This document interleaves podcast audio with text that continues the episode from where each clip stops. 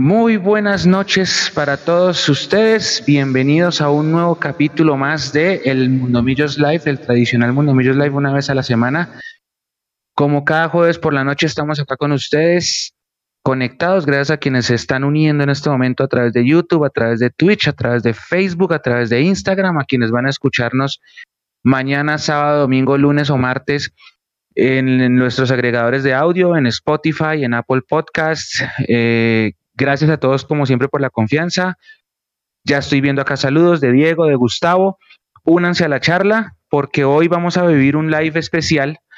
Ustedes saben que como cada primer trimestre de año se viene la Asamblea General de Socios y ustedes saben también que como cada año Alvarito, que es el representante de la organización Socios Hinchas, hace muy juiciosa su tarea de hacer el derecho de inspección. Ya lo hizo, lo hizo en compañía de otras personas de esa organización y de otros socios minoritarios que también son fieles eh, oyentes de esta comunidad.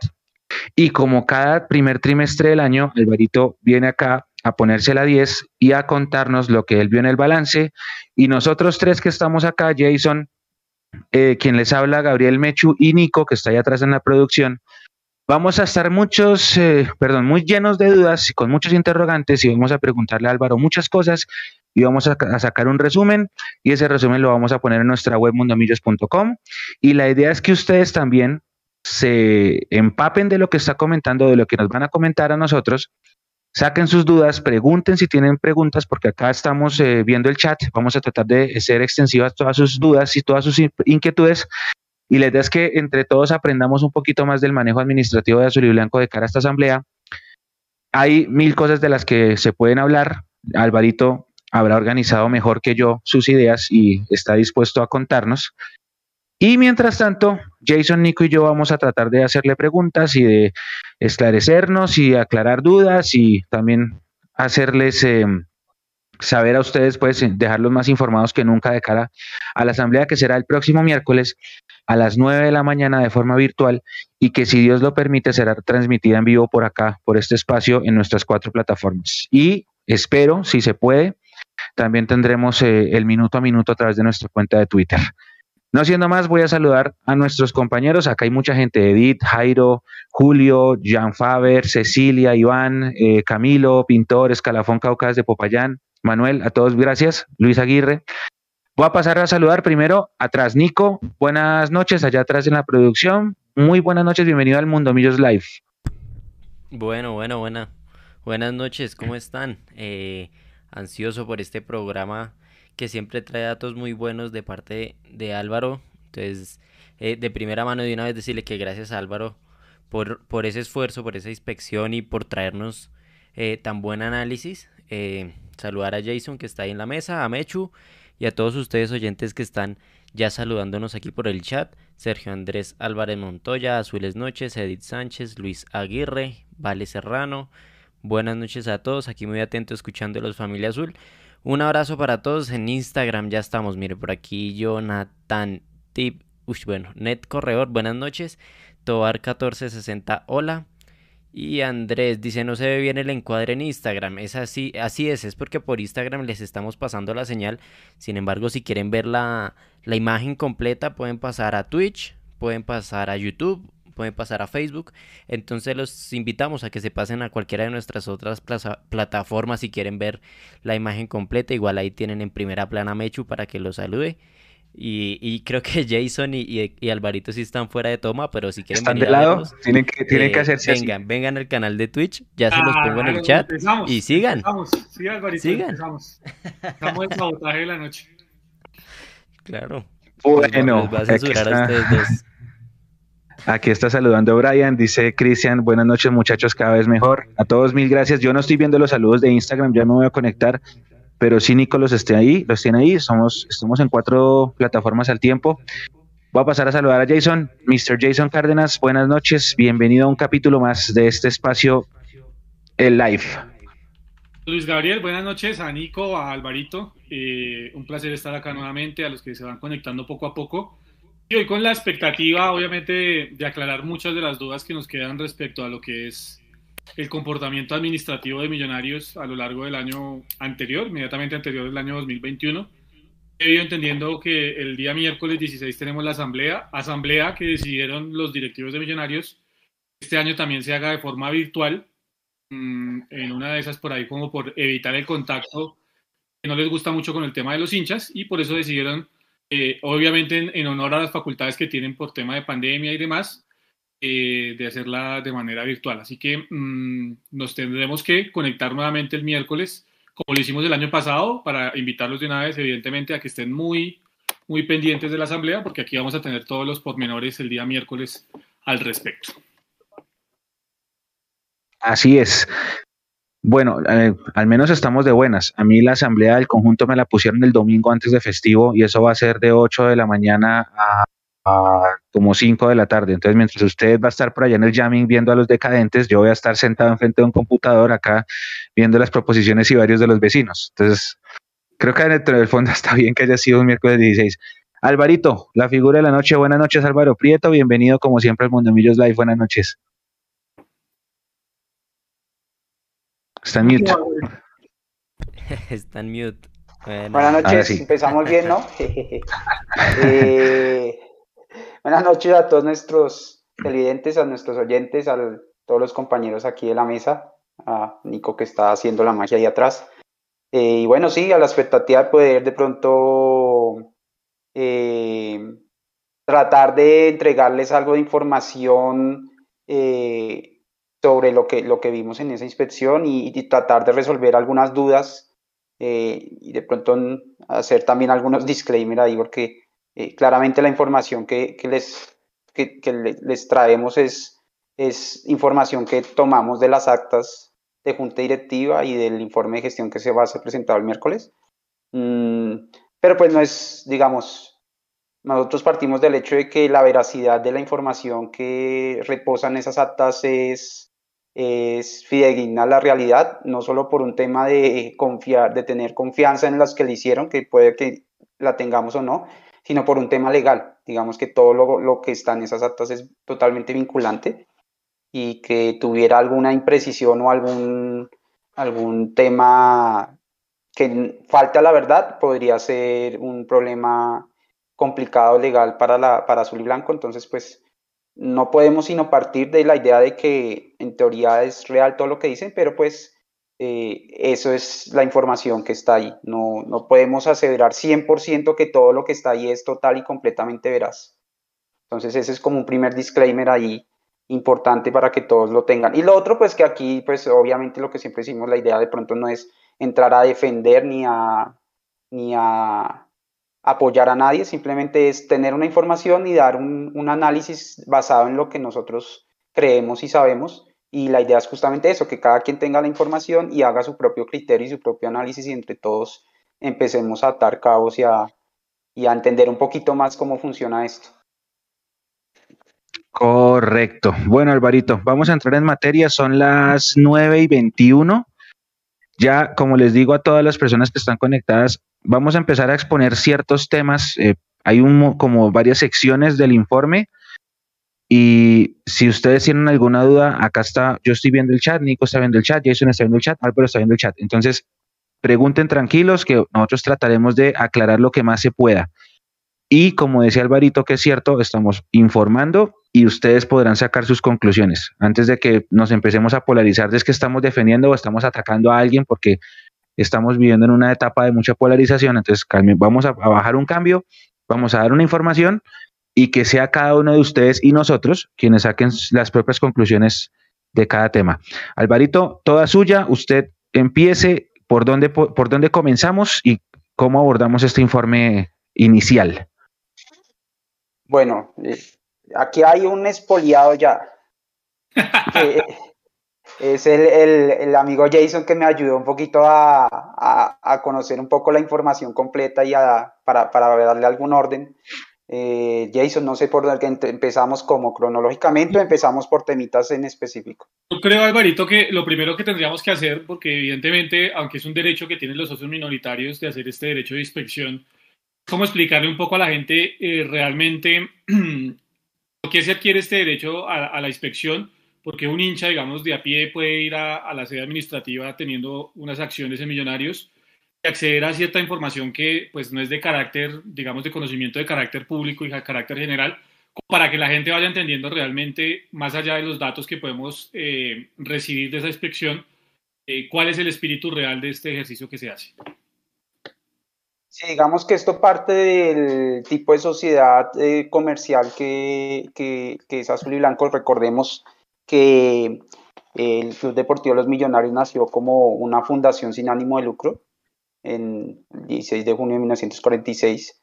Eh, y así se comportó, así fue hasta más o menos el año 2011, cuando eh, una sociedad anónima eh, conformada por, por, el señor Arango trajo unos socios mayoritarios que invirtieron más o menos 25 mil millones y que por ley del deporte en esa época, para, para poder participar en eventos deportivos, debía tener un, un mínimo número de socios eh, y que de ahí, digamos, surgió la necesidad de hacer una emisión pública de acciones donde los hinchas o las personas interesadas eh, tuvieran la posibilidad de adquirir estas acciones y lograr un, un, el mínimo requerido que entiendo que eran más o menos 3.000 mil socios.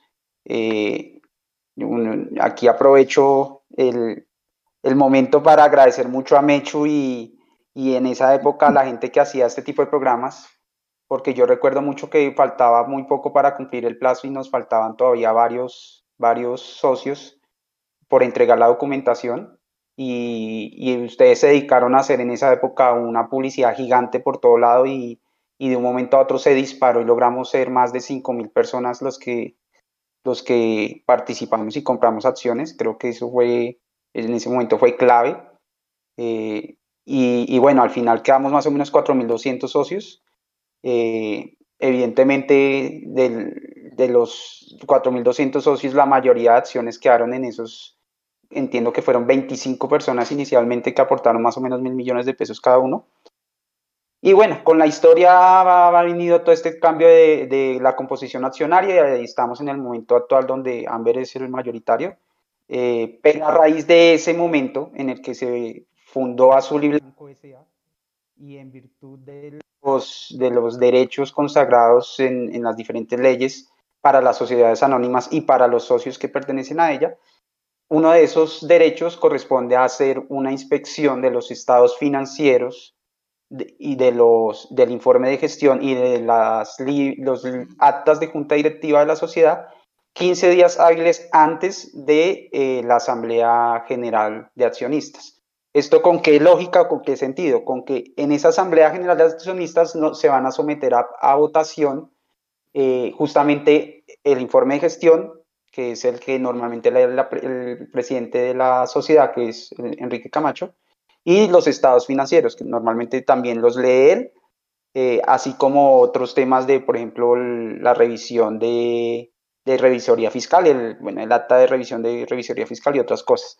Entonces, como tenemos que someter a aprobación esos, esos documentos, digamos que el sentido de la ley es, bueno, si ustedes los van a aprobar, los deben conocer y los deben, deben tener un tiempo suficiente para que los puedan analizar y puedan solventar dudas, hacer preguntas, aclaraciones y después sí proceder de una manera informada a, eh, a, a, pues a votar a favor o en contra. Claro, podemos decir que eso a la final es un saludo a la bandera, que como al final las votaciones no se deciden por número de votos, sino por número de acciones, pues eh, con un solo voto de un mayoritario ya queda todo aprobado. Sin embargo, la posibilidad de justamente hacer preguntas, que es lo interesante, solicitar aclaraciones, eh, hacer énfasis en ciertos manejos, pues eso es un derecho que eh, debemos y, y podemos ejercer ese día. Entonces, de ahí viene ese derecho de inspección, poder conocer previamente eh, todo lo que nos van a presentar y todo lo que pasó en el año 2021 para llegar a la asamblea mejor preparados y eh, haciendo, digamos, aclaraciones, preguntas de rigor eh, antes de someter a aprobación esos documentos. Yo no sé, no sé, Mecho, si quiere que, que, que lo hagamos por, no, no cronológicamente, sino que lo hagamos como por temas y me parecería importante empezar a conocer el tema deportivo, todo lo que se, lo que se manejó con el tema deportivo, la salida de Fernando Uribe, qué hubo detrás de la salida de Fernando Uribe, de Giraldo, y empezar a conocer todo ese tipo de situaciones de los jugadores. Eso sí lo podemos hacer cronológicamente, Alvarito. Pero como empezar por ese tema deportivo, que es algo obviamente este, a lo que estamos ligados, porque en definitiva esta es una empresa, se tiene que manejar como una empresa, pero sin olvidar evidentemente el tema deportivo, que es lo que nos une a todos, que es Millonarios. Entonces, yo no sé si les parezca empezar por ese lado, empezar a hablar realmente de jugadores, de contratos, eh, de situaciones específicas, y, y, luego venimos ya con todo el tema administrativo, pues para, para que quede un poco más fresco ese tema de cara a la asamblea del miércoles y obviamente tratando de invitar, esto sí haciendo ese paréntesis, pero si hay algún socio minoritario que esté aquí y que todavía no haya hecho su derecho de inspección, todavía está a tiempo, es cuestión de que eh, entre a, obviamente a la página eh, por, la, por la interfaz del, del, del socio y pida su, o, no sé Alvarito cómo se hace realmente para que pidan, pidan su, su posibilidad de ir a hacer el derecho de inspección, que vemos es importante incomodar, así sea de cierto modo, el tema de hacer preguntas y de estar enterados realmente de qué está pasando al, interior del club. Ahí, ahí, realmente para poder ejercer el derecho de inspección, que como lo dice Jason, sería muy interesante que los, el socio que tenga el tiempito y, y, tenga el espacio y pueda ir, sería, sería muy, muy bueno. Eh, es enviar un correo eh, indicando la hora que se, que se va a ir, hora y fecha. A, lo que dice la, la, circular que salió es que se use el correo socios, qué pena, millonarios socios, o sea, queda con doble S, arroba millonarios.com.co. Yo les recomiendo que pongan en copia jurídico arroba millonarios.com.co.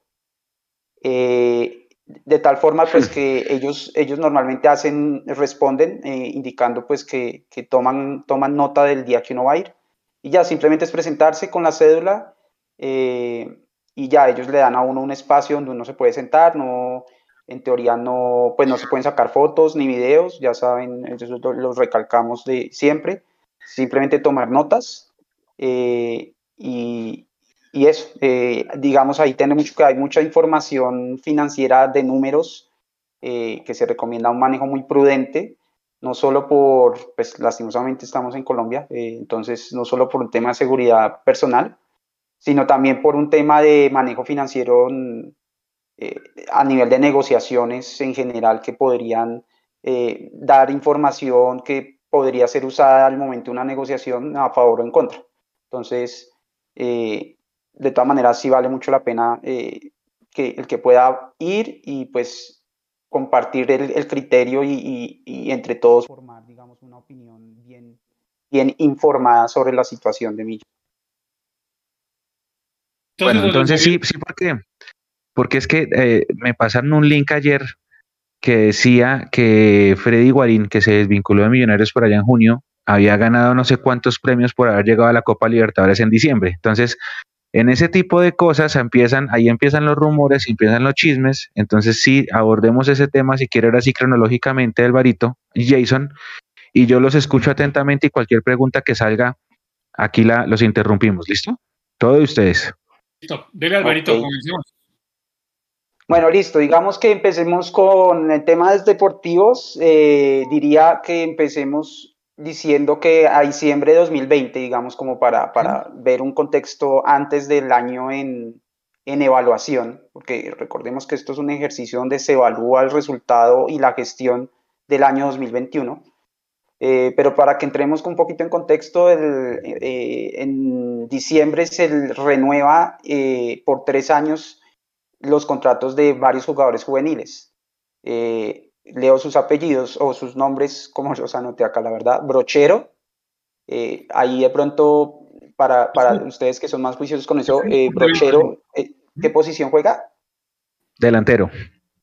Brochero, Becan David, que ya vimos que es extremo, jugó en la Copa Libertadores.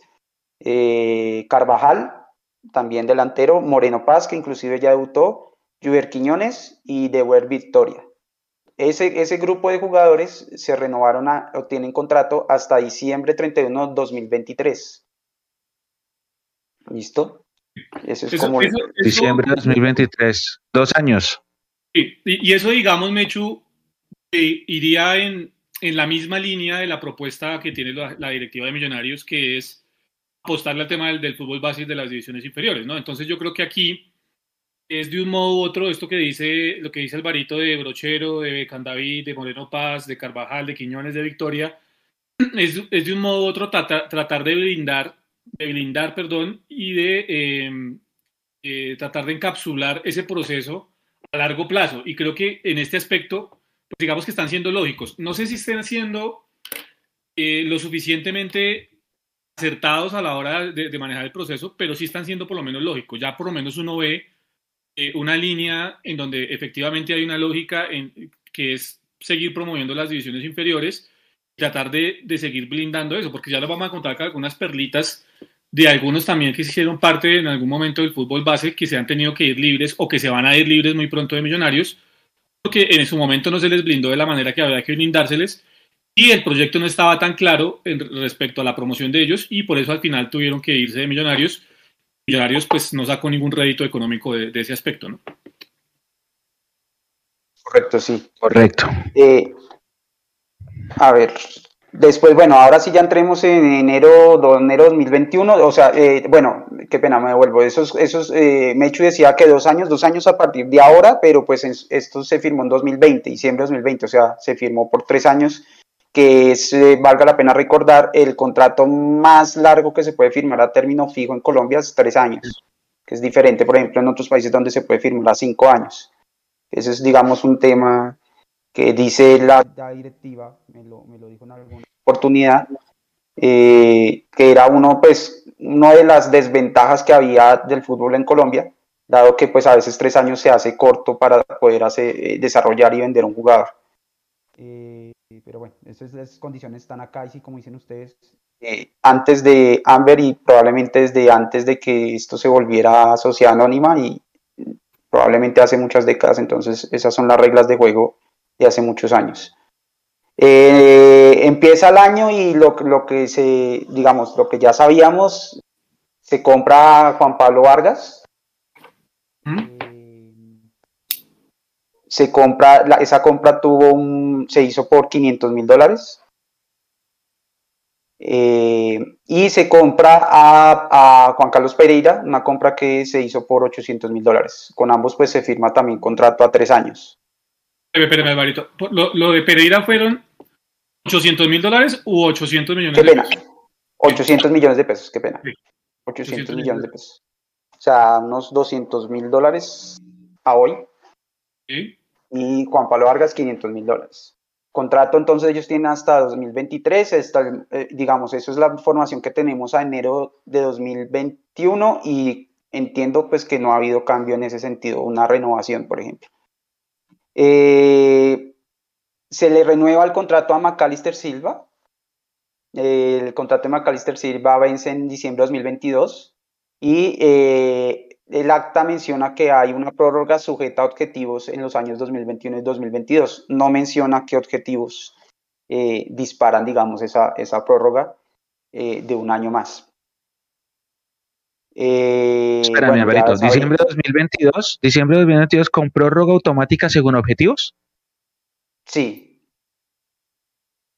Bueno, no dice automática, dice, lo que dice exactamente es prórroga sujeta a objetivos. Yo supondría que, yo supondría que sí debe ser automática porque pues no habría sentido poner, poner ese, digamos, ese ítem si no es algo obligatorio. Supondría yo, pero, pero la realidad es que dice prórroga sujeta a objetivos. No especificados. Ok, listo, démosle. Pero uno, uno difiere, Mechu, que tiene que ir también. Sí, uno quisiera Exacto, yo, yo, lo, yo lo asociaría como si fuera así, como que, oye, si, si cumples tus objetivos, automáticamente seguimos, pero pues si tiene razón Alvarito, si la palabra automáticamente no está implícita, pues yo no puedo asumir que es automático. Y yo creo que es a nivel colectivo, no tanto personal, porque si fuera personal, digamos que no manejarían el tema de la prórroga así como tal, sino, eh, como ya lo hemos visto y como ya lo vamos a ver en algún momento eh, de esta noche, eh, también se manejaría el tema de las bonificaciones por objetivos alcanzados a nivel individual.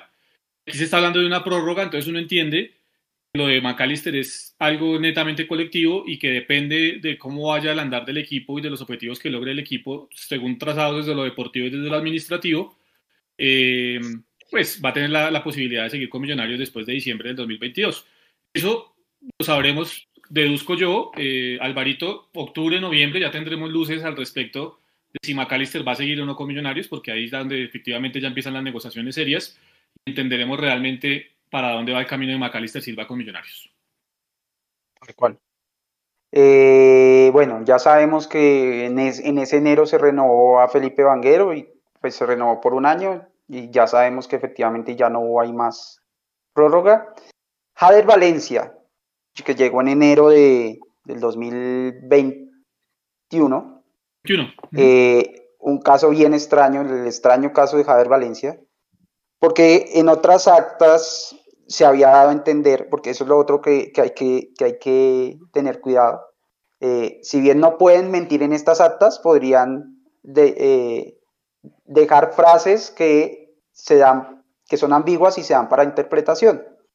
Ahí sí como dicen que eh, los, abogados de los políticos de este país, que es que las leyes no son para cumplirlas, sino para interpretarlas. Entonces las actas es igual, eso no es para interpretarlas.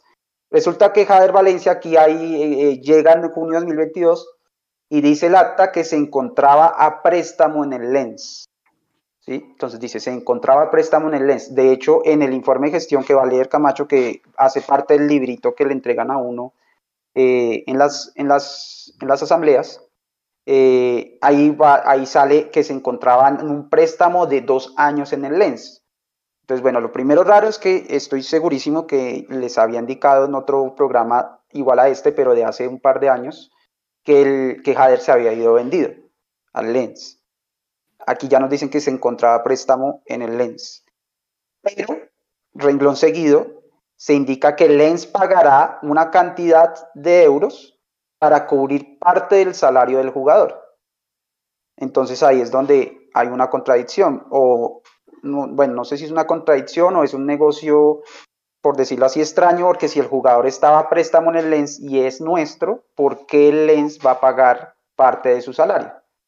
Entonces, digamos que la conclusión aquí es que, sinceramente, no, no hay forma de establecer si el jugador Javier Valencia pertenece o no a Azul y Blanco o pertenece al Lens. Y su contrato vence en junio de 2022, es decir, que no, a este momento no sabemos si ese jugador va a irse libre, se va a volver a Francia o qué va a pasar con él. Sí, ahí, digamos, Mechu, la interpretación que uno podría hacer, y la hablábamos obviamente sin tener bases al respecto, la interpretación que uno podría hacer de lo ambiguo que son las frases que hay en las actas, es que Javier Valencia fue al Lens eh, con un préstamo que se me hace a mí larguísimo, podría ser, pues según lo que, lo que interpreta uno de las actas, dos años y que el Lens en algún momento por tema de pandemia, por tema de rendimiento, por lo que haya sido, decidió no tomar eh, la compra de Javier Valencia y Javier Valencia regresó como jugador de Millonarios. Es la única, digamos, interpretación que uno podría hacer medianamente cercana a la realidad, sin saber efectivamente, como lo dice Álvaro y haciendo énfasis en eso, si realmente el jugador es jugador del Lens de Francia es jugador de azul y blanco de Millonarios, y eso pues obviamente es de las cosas que tendremos que averiguar el día miércoles en la asamblea porque es importante evidentemente tener claridad respecto de Jader Valencia. Así es, así es. O sea, el contrato de Jader va hasta junio y después de que se termine ese contrato nadie sabe qué va a pasar con el jugador. Pues me imagino que en azul y blanco sí saben, pero eh, no, no, lo dejaron claramente expresado en, en las actas la, idea es que, no llegue junio y miremos a ver qué, pues si realmente, como lo ha dicho el, señor Serpa, eh, en muchas ocasiones que es un jugador que tiene mucha experiencia y que le puede aportar mucho a Millonarios y que está y si está dentro del proyecto deportivo del club, pues esperemos que no llegue junio para mirar a ver qué va a pasar con el jugador, sino que desde ya evidentemente se estén las tratativas, sea que el jugador sea del Lens o que efectivamente es de Millonarios, en el tema de la renovación para que el jugador pueda seguir aportándole al club, ¿no? Es muy ambiguo lo que dicen las, en las actas en ese aspecto y por eso eh, hacemos el énfasis. El miércoles en la asamblea tendrá que dársele claridad al respecto de lo de Javier Valencia. Sí, y me queda la duda es de, por ejemplo, lo que acaban de decir ustedes. Me queda la duda si el jugador, entonces no, se sabe de quién es el jugador. No hay claridad, efectivamente no hay ninguna claridad al respecto. Pareciera, o sea, por un lado pareciera que es de Millos porque volvió de un préstamo. pero si es de Millos porque el Lens paga parte del sueldo. Ahora, puede ser también un tema extraño porque tengan algún tipo de convenio con Lens y como es el mismo dueño, de pronto esos de esos convenios que solo se dan en situaciones como esta, donde eh, son alianzas ahí entre equipos del mismo dueño, entonces allá algo hay diferente, pero realmente no es, no es claro el estatus. Sí, está muy raro. Está raro. Está muy raro. Muy ambiguo el tema. Bueno, ok. Ahora, eh, también hay que decir que la gente hace un año y medio cuando llegó Jader decía no puede ser, llegó Jader. Y ahora yo creo que nadie quiere que se vaya. Entonces, ¿cómo cambia la, vida? No le creía mucho a ese jugador. Aún no lo veo como el crack, pero creo que sí ha mejorado, ha mostrado progreso y eso, pues, para mí, o por lo menos yo lo valoro, valoro que muestre un crecimiento y pues es un jugador muy joven. O sea que si sigue creciendo y creciendo y creciendo, pues en algún momento se va a convertir en un jugador muy, muy importante. El, tema es que mantenga ese crecimiento. Y que lo sigan poniendo como y que a veces aquí no hay espacio para eso, ¿no? Entonces, en algún punto habrá que evaluar si, si tiene para que nos la sigamos jugando con él o, o hay que darle algún espacio en otro equipo y, en algún préstamo, bueno, pero sin saber si ni siquiera es nuestro, pues es, como complejo el tema. Toca esperar a ver cómo, cómo se desarrolla eso. Primero es saber la situación del jugador y a partir de eso sí empezaremos a hacer realmente el análisis de qué tan conveniente es mantenerlo o no en Millonarios. Así es. Listo, sí, correcto. Bueno, siguiente. Entonces, también se trajo en enero de 2021 a, Harrison Mojica, el vecino del Mechu. Eh, mm, vino a préstamo por un año, un préstamo que costó 120 millones. 120, ¿verdad? poquito. Con, con una opción de compra de 600 millones de pesos. Eh, tenía un bono, el jugador vino, pues se negoció su salario y tenía un bono adicional si eh, lograba tener más de 15 asistencias por torneo. Eh, le, decía yo a Jason que creo que se dejó meter un gol ahí Harrison Mojica porque 15 asistencias por torneo creo que no las ha hecho nadie en la historia de los torneos cortos. Difícil. Entonces, yo creo que se la, yo creo que el, hombre pensó que era por año y dijo, uy, de una, ¿dónde firmo? Y... Hasta por año, creo que es complicado. Difícil, de hecho es difícil hasta por año, Mechu. Pero, pero aquí, mm. aquí viene otra cosa, y no sé si Alvarito pues, la tenga más clara o, la o usted, Mechu. Pero, en la ambigüedad de todo lo que hay en las actas, eh, evidentemente ahí decimos de Harrison Mojica que el préstamo 120 millones de pesos, que hay una acción de compra de 600 millones de pesos. Pues efectivamente esa acción de compra pues no se hizo, ya sabemos que el jugador se fue al fútbol ecuatoriano. Pero más adelante nos vamos a encontrar con una cosa muy parecida que es la de Daniel Ruiz, que ya vamos a ir, y es la que no hay claridad si los 120 millones para hacer el ejercicio con Harrison Mojica, esos 120 millones de pesos que se, se dieron inicialmente por el préstamo, están incluidos dentro del total del, de la compra, si me hago entender, de la opción de compra, es decir, que Millonarios a la hora de ir a hacer el ejercicio de la compra, si lo hubiera hecho por Harrison Mojica, no tendría que dar 600 millones a la hora de comprarlo, sino solo 480 porque ya había dado 120 por el préstamo. Esa es una de las cosas que también queda mm, en medio de ambigüedad de las actas, porque no sabemos si efectivamente son 120 por el préstamo y después hay que dar 600. En el caso de Harrison Mojica, vuelvo a decirlo, no se hizo o simplemente hay que dar 480 para completar los 600 millones de pesos de la opción de compra. Eso, eso no nos queda claro, o al menos a mí no me queda claro en el tema de las actas. También sería otra de las dudas a responder el día miércoles. Sí, no, realmente no es claro. En algunas oportunidades, no en estas, pero en, en, otros ejercicios de inspección, sí he visto que lo, que lo dejan explícito. Eh, esta vez no lo dejaron explícito, pero luego tampoco se puede afirmar que, que no sea así. Digamos que eso es, me imagino que es parte de, de, la negociación y pues no, no la pusieron ahí en el acta. Eh, no sé, ahí sí supongo que depende mucho de, de, la forma de negociar. ¿no? no creo que haya un estándar ahí o que una cosa se pueda y la otra no. Creo que las dos son válidas y seguramente dependerá de cada caso.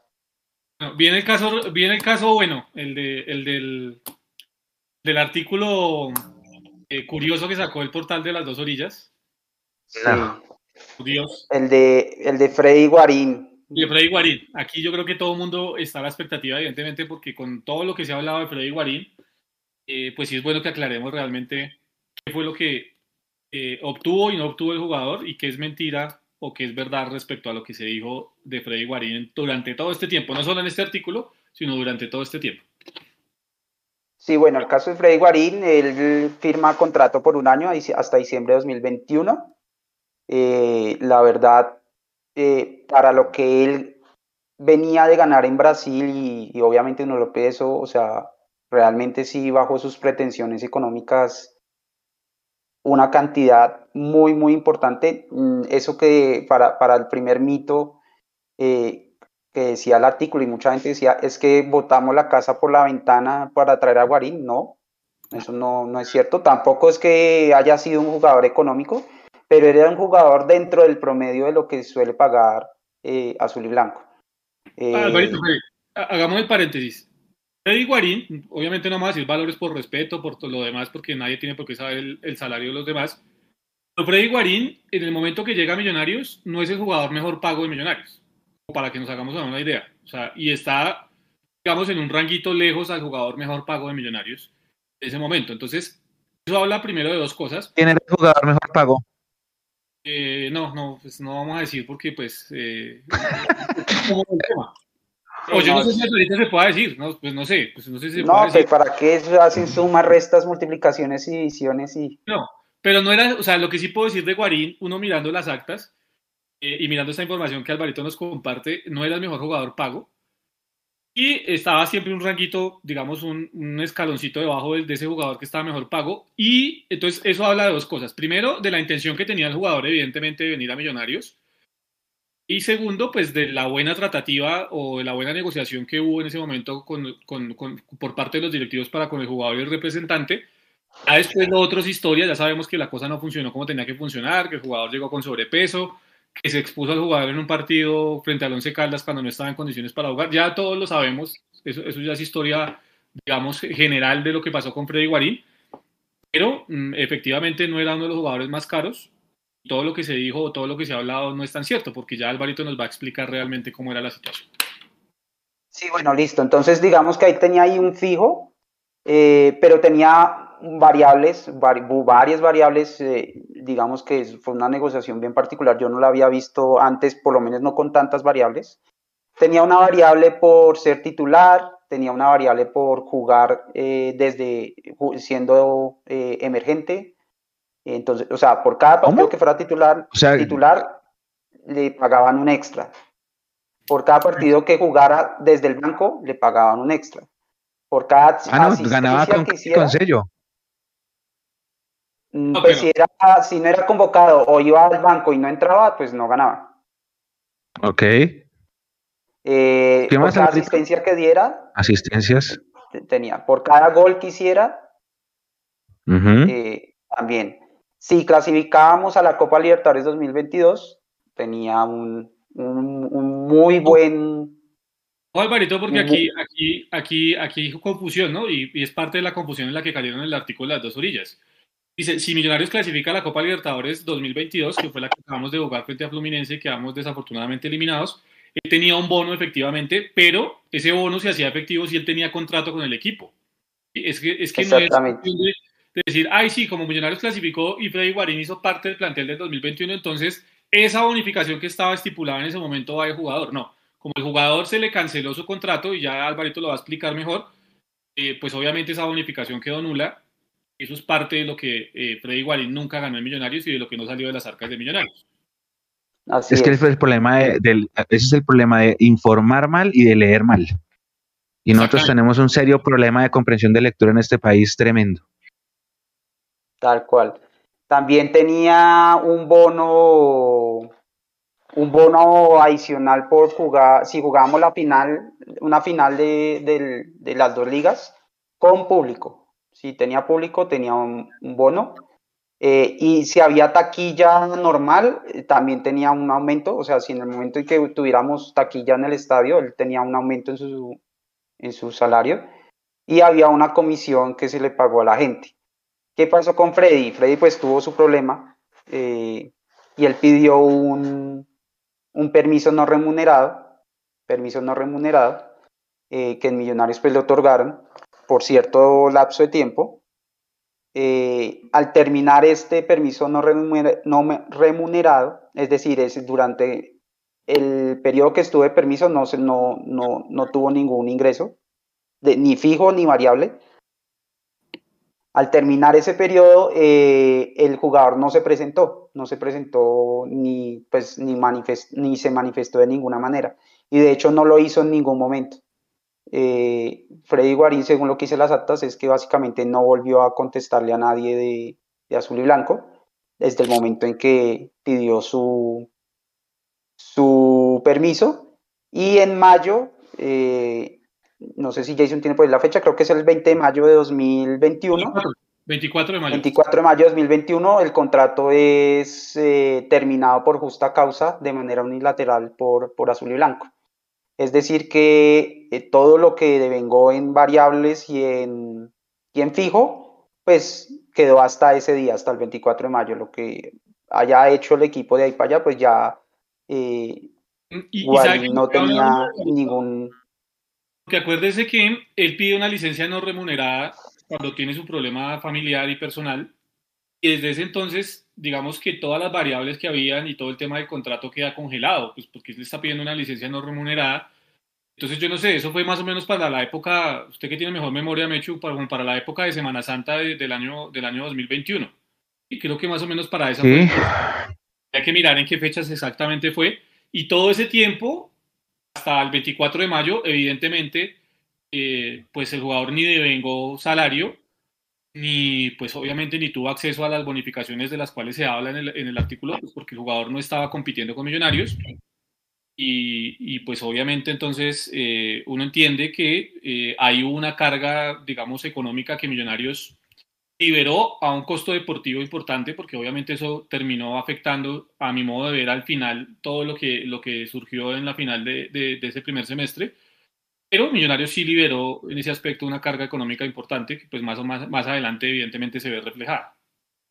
Sí, digamos que ahí en conclusión el jugador pues fue una apuesta grande que hizo Millos, no tanto en, pues no, no, voy a decir que fue barato, pero fue una apuesta grande, sobre todo porque era un jugador que de pronto no venía jugando, no venía en forma, pero tenía mucha experiencia.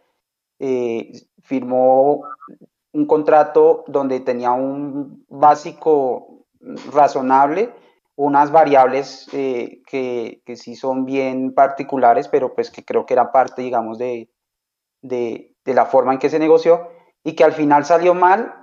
Desde lo deportivo creo que inclusive tal vez fue más perjudicial que desde lo económico, porque al final lo económico creo que alcanzó a cobrar como tres meses o dos meses y jugó siete partidos. Creo que jugó siete partidos y creo que los siete no jugó de titular, sino como cuatro y tres de suplente. Y hizo un gol y no hizo asistencias, o sea que los bonos pues tampoco es que haya cobrado mayor cosa, los bonos tampoco eran tan altos. Entonces creo que eh, pues el, tema de la clasificación a Copa Libertadores pues sí se dio, pero se dio en diciembre del año 2021 y él estuvo hasta mayo de 2021, o sea que no, no cobró eso. Entonces pues en conclusión, eh, no fue una pérdida financiera tan grande para Azul y Blanco, fue más de pronto el tema deportivo y el ruido mediático que, y pues la ilusión, ¿no? Yo particularmente era una de las personas que tenía más ilusión eh, por ese jugador, sobre todo por la experiencia. Yo sabía que el hombre no venía muy bien de ritmo, pero creo que era la experiencia. En ese momento hablábamos y, creo que fue parte del boom que se hizo eh, en finales de 2020, que viniera Guarini, que viniera Uribe, que eran jugadores que nos podían dar esa experiencia y que estaban libres y que negociáramos y todo el boom que se hizo en su momento. Y se nos dio y yo creo que muchos estábamos contentos porque decíamos, este equipo ahora sí tiene la experiencia que nos hacía falta para competir.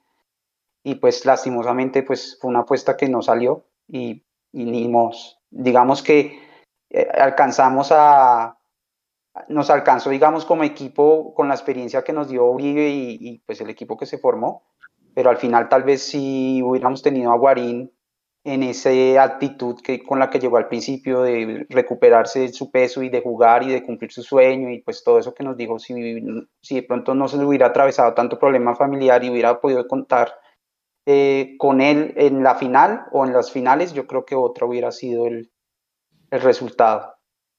Pero bueno, digamos lo de, que eso Lo de que un día lo soñó y un día lo no sé qué y un día lo... lo, Sí, sí, ni modo, no, no se pudo y pues bueno.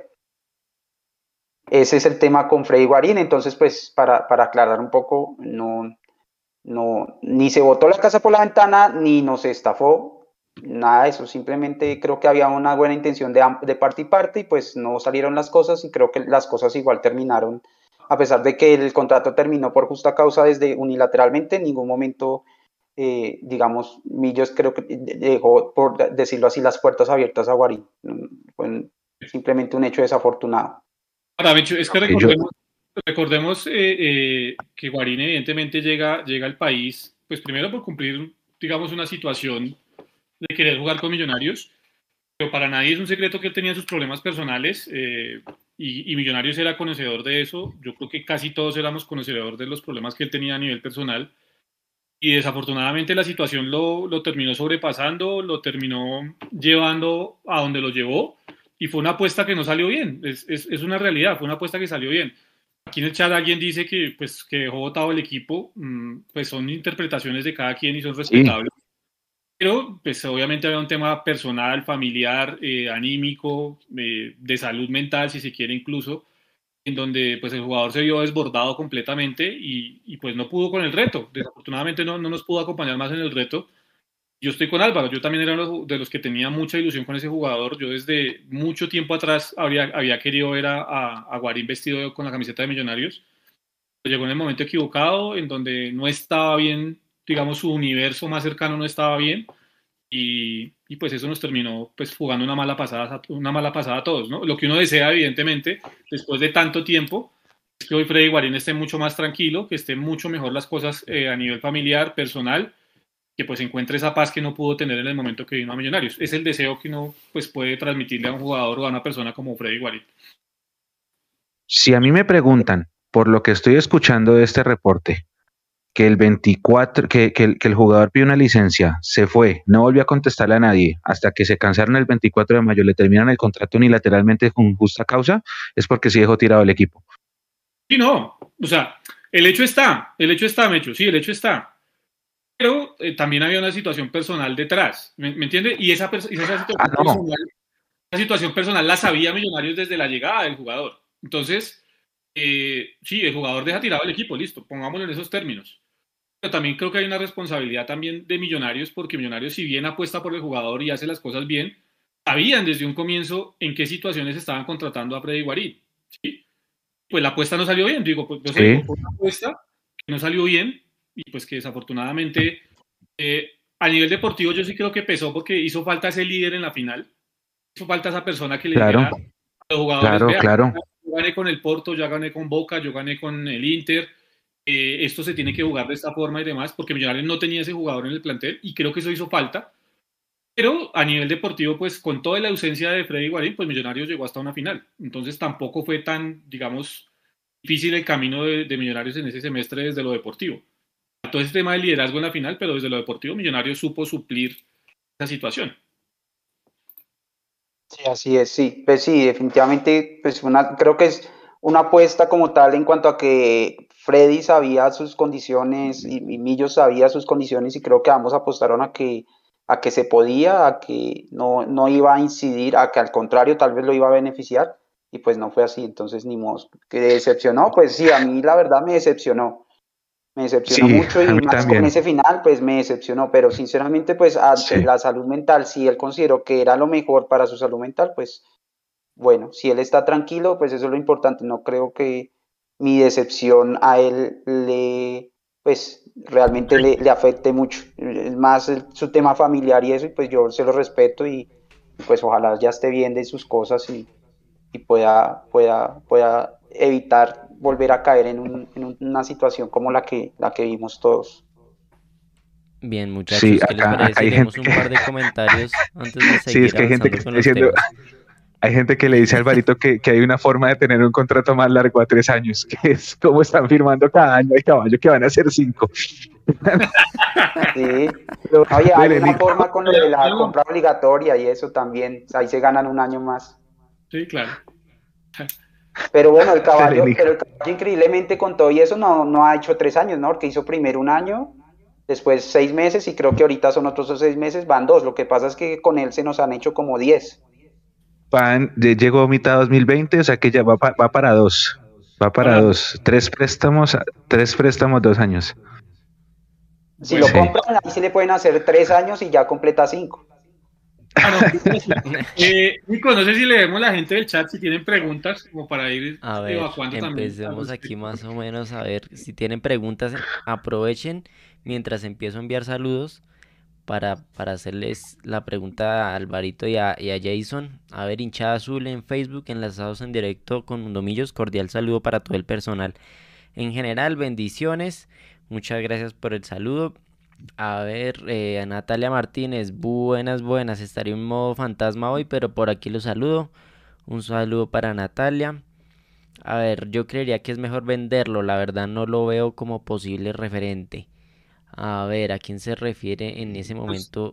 A Jader, me imagino. A Jader, sí, sí, porque aquí estamos en tema Jader. Gustavo Ortega dice, sí, el Lens está pagando parte del salario, parece como si fuese del Lens, solo que extendieron un acuerdo en el contrato. No sabemos, es ambiguo. No, Puede ser por ahí. sabemos. Bueno, varias preguntas por, por lo de Coca-Cola, tanto en Instagram como aquí en el chat de, de, de, de live pues eso, eso es humo. Realmente es humo hasta a día de hoy, es humo. No se sabe nada extraoficial. Eh, Richard Millonarios en Twitch. Saludos amigos de Mundomillos, una gran familia alrededor de un gran equipo Millonarios. Esa es la frase de Tami. Gracias Richard, un saludo. Eh, a ver, el mejor jugador pago es Perlaza, dice. Puede ser, quién sabe. Pues, quién sabe, quién sabe. Pero sí, es Perlaza. Bueno, ya tiene las cifras, pero Puede no, ser. Perlaza no es.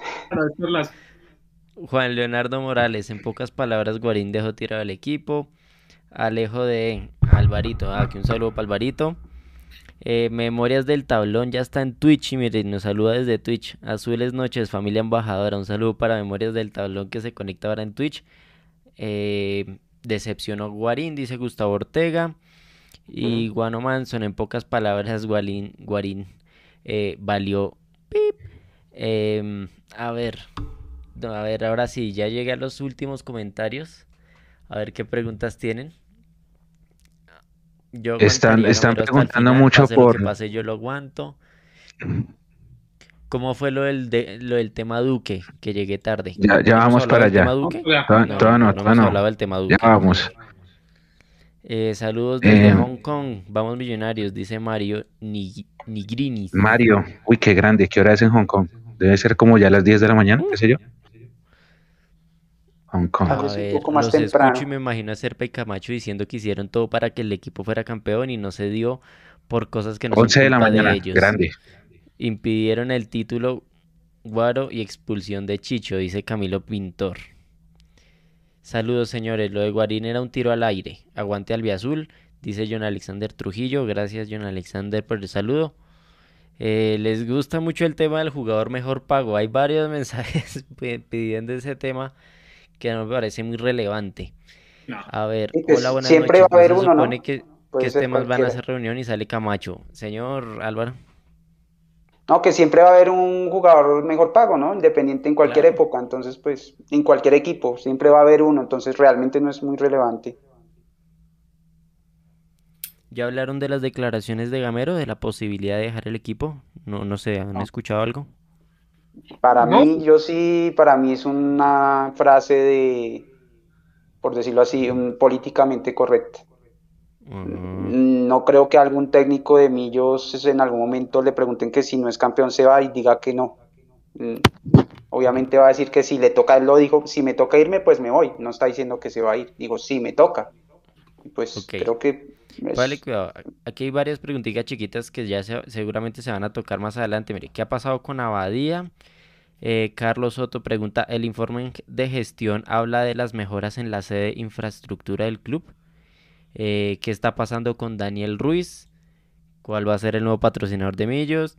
Y listo, esas son esas preguntitas corticas que hay aquí por Instagram. Un saludo a todos los que están en Instagram. ahí en el comentario fijado está el enlace a Twitch por si quieren venir a, a Twitch a ver todo en pantalla completa. Listo, Nico. Mechu, acelerémosle un poquito porque creo que no hemos avanzado mucho. Hay todavía harto. Sí. Hay todavía hay harto. Y Parte 1. Estaba preguntando precisamente a Alvarito, digámoslo rápidamente, el tema de Daniel Ruiz. Y pues démosle entonces a ese tema de el que para mí es el jugador a futuro para vender de millonarios, ¿no? El que tendría que ser la mejor de azul y blanco. En mi, proyección tendría que ser Daniel Ruiz más adelante. Sí, sí, Daniel Ruiz, digamos, bueno, él llegó en junio a préstamo, en, qué pena, en enero a préstamo. El préstamo fueron 150 millones de pesos y en ese momento se firmó una opción de compra por 800 millones de pesos. Creo que era más o menos las cifras, más o menos pesos más pesos menos las cifras que, que ya por ahí se habían ventilado, que inclusive el, el presidente de Fortaleza más o menos había dicho y que se había quejado que muy barato. Eso firmó esa orden de esa opción de compra en ese precio, pues ¿800? 800 millones de pesos. Ah, yo pensé que era menos.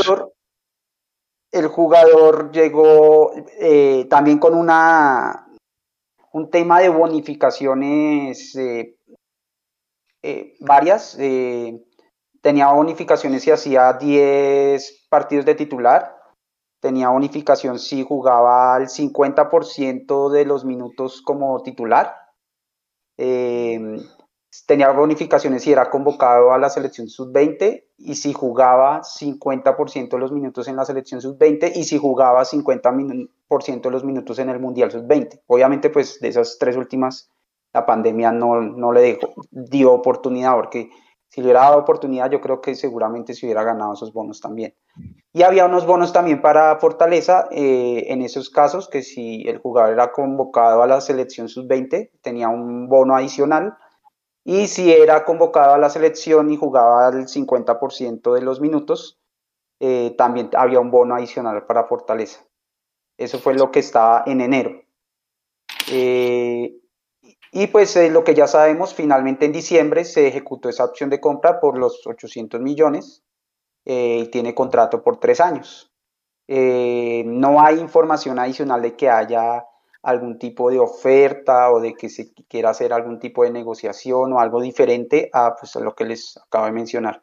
El jugador llegó a préstamo, estuvo un año, tenía unos bonos de rendimiento y eh, lo compraron, le hicieron contrato a, a tres años hasta 2024, que lo compran en diciembre de 2021 y por un costo de 800 millones de pesos. Ah, bueno, está el porcentaje. El 80%, ¿cierto, Jason? El 80%. El 80%. Fue lo que se compró. Sí.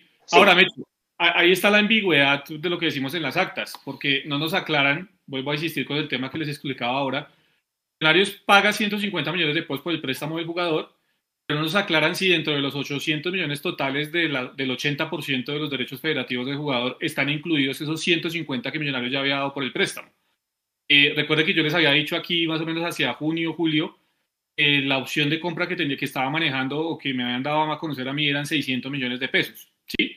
Entonces yo le decía a Alvarito, pues más o menos si, si se manejó esa figura, eh, concuerdan las cifras. Es decir, Millonarios debía 600 millones de pesos a Fortaleza, de entregar 600 millones de pesos a Fortaleza y quería hacer la opción de compra de Daniel Ruiz, sumados los 150 que ya había pagado de préstamo, ¿sí? 150 más la arandela de aquí, la arandela de allá, eso se redondeaba en los 800 millones y creo que así fue la situación. Entonces, lo que se dio del préstamo, muy seguramente, volvemos a decirlo, es algo para aclarar en la, en la, en la asamblea, pero seguramente lo que se dio del préstamo, esos 150 millones, también fueron sumados o fueron involucrados dentro del total de lo, de, que, del, del 80% que, que valía eh, Daniel Ruiz.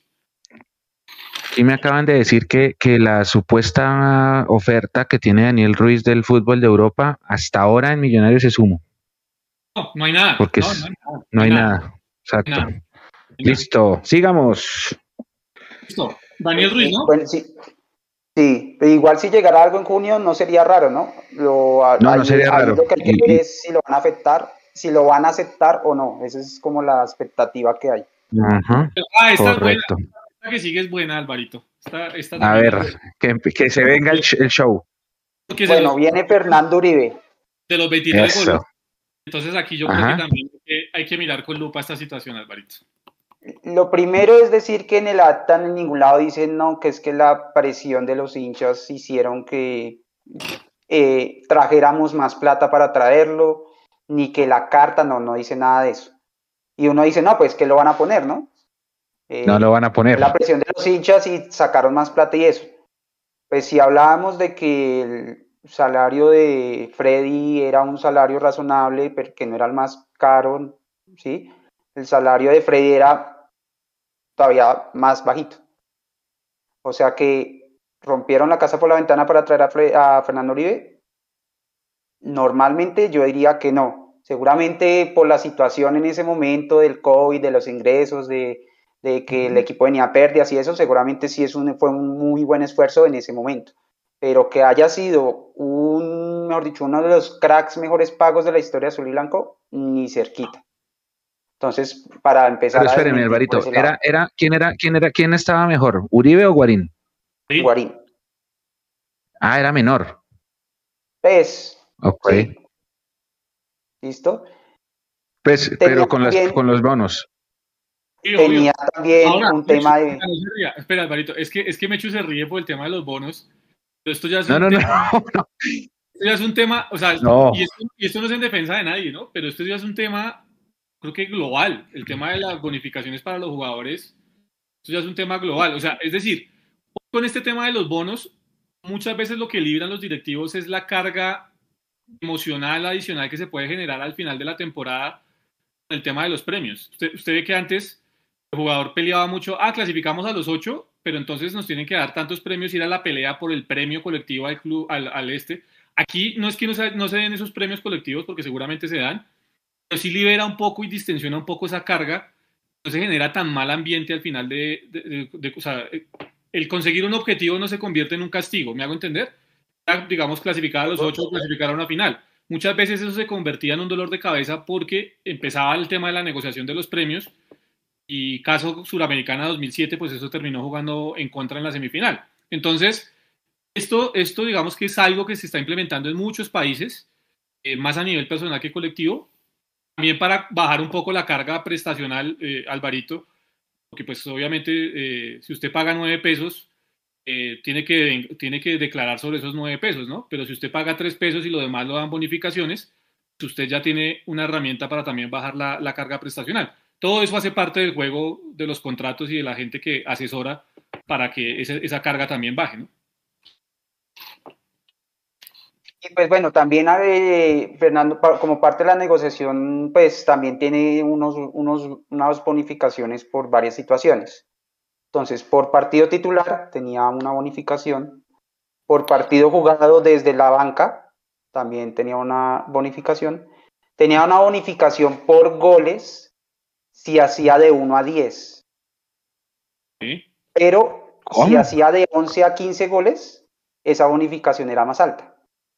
Y si hacía más de 15 goles, le pagaban más por gol de ahí en adelante. ¿Sí? Eh, si Millos era campeón, tenía una bonificación importante. Me hecho quedó, colapsado.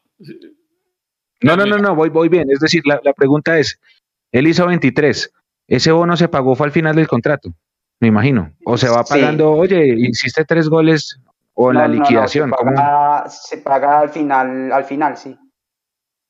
Ok. Pero sí, se paga al final. Ah, Alvarito, eh, esto, de 1 a 10, de 11 a 15 y de 16 en adelante, ¿era semestral, era por torneo o era al año? Eh, pues como yo lo entendía en el acta, es por torneo. Durante el contrato. Ah, por torneo. Pero no, no está bueno, Igual, igual, igual quedó en el segundo rango. Si, si, es por torneo, gana más, porque quedó en el segundo rango en ambos. Sí, obvio, obvio, obvio, sí. Eh, bueno, si Millos era campeón tenía un, una bonificación, si Millos clasificaba a la Copa Libertadores tenía otra, él sí, la, esa sí se la ganó él. Eh, y tenía una bonificación única especial si lograba seis asistencias, que creo que fue la única que no logró. Eh, bueno, no la logró, no la logró. Por ejemplo, lástima que no entró.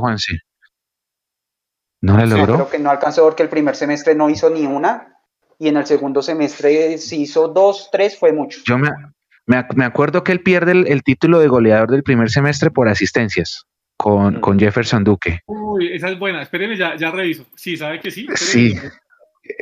pero no me acuerdo si en el segundo. Bueno, pues sí, hágale Jason si tiene los datos. seguro que estoy casi seguro que no la alcanzó. Creo que hizo tres o cuatro por mucho. Eh, bueno, aquí qué decir, pues que, pues bueno, yo, yo particularmente, por ejemplo, se, se le criticó mucho el rendimiento del, del cuadrangular final de ese año, que porque él ya tenía su cabeza en Junior, ¿no? Yo pues no estoy de acuerdo con eso. Es, cada, cada jugada de gol debajo del arco que él perdió, perdió plata, literalmente, porque le pagaban por gol. Y aparte de eso, no tener la opción de ser campeón con Millos, perdió plata. Yo creo que en ese momento, si como muchos lo acusan, que es pesetero y que le interesa la plata y eso, eso es cierto, y bajo esa lógica, el hombre cuando estaba jugando esas finales con Millos estaba pensando en meter goles sin hacernos campeón, porque eso era plata para él. Entonces aquí está más que demostrado, por lo menos con él claramente, por cada gol que hacía le daban plata. Entonces ah, creo que cada gol que él desperdició, pues estaba perdiendo, literalmente estaba dejando de, ingresar dinero a su cuenta. Eh, y más allá de eso, pues yo creo que personalmente creo que el hombre pues siempre fue muy honesto y muy profesional aquí y trató de dar hasta el final lo que tuvo y pues al final de pronto se quedó sin, sin, sin goles y pues eh, creo que fue una situación lamentable para él y para nosotros también.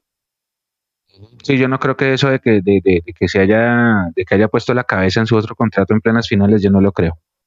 Respetando todas las opiniones, no lo creo. Sí, digamos que ahí ya es un tema más de interpretación y eso porque pues el único mm. que lo sabe es él. Eh, ahora bien, digamos que para cerrar también el tema Uribe, hablemos, eso fue lo que se firmó en enero, pero hablemos de lo están preguntando que cuánto, están preguntando que cuánto valía un gol de Uribe, Alvarito. ¿Podemos dar esa cifra o no? No. ¿Cuánto valía? Yo prefiero no. ¿Cuánto valía un gol de Uribe? O sea, ¿cuánto le pagaban por gol? Eh, una suma delicada, decía mi abuelita. Cuatro asistencias, me dicen acá en todo el año, o sea que si no lo logró. Cuatro acá dice Camilo era millonada, ¿no? Tampoco era, no, pues cada gol era pucha. o sea, la taquilla al campín. Pero... No es como Messi en el PSG, ¿no? Que cada gol creo que le vale 100 mil euros, una vaina así. No, no es así. No, pero no es el, el, PSG de ayer, sí, Dios santo. No, nada que hacer. Pero bueno, no, Dios mío. Eh, bueno, sigamos. El tema Uribe, entonces, ¿cuál es la versión en diciembre del tema Uribe? Eh, según las actas, ellos dicen que le ofrecen al jugador eh, el doble del sueldo básico, el doble en los bonos y un contrato a dos años. Y el jugador dice que pide el triple. Eso es lo que dicen actas. Entonces, pues por eso, por ese punto no se pudo cerrar, digamos, esa negociación. No hay otra información referente a Fernando Uribe. Personalmente yo creo que conociendo de pronto un poco las cifras, creo que Millo sí debía haber hecho el esfuerzo, creo que no, no, no, no botaba la casa por la ventana, seguramente sí era un esfuerzo importante, pero creo que el jugador lo había demostrado que, que, valía la pena. Y pues, lastimosamente no, se dio creo que... hoy en día nos hace falta. Eh, claro, es que, eh, y ojalá no nos vaya a hacer falta ahora en, en, en, el, en el final del torneo.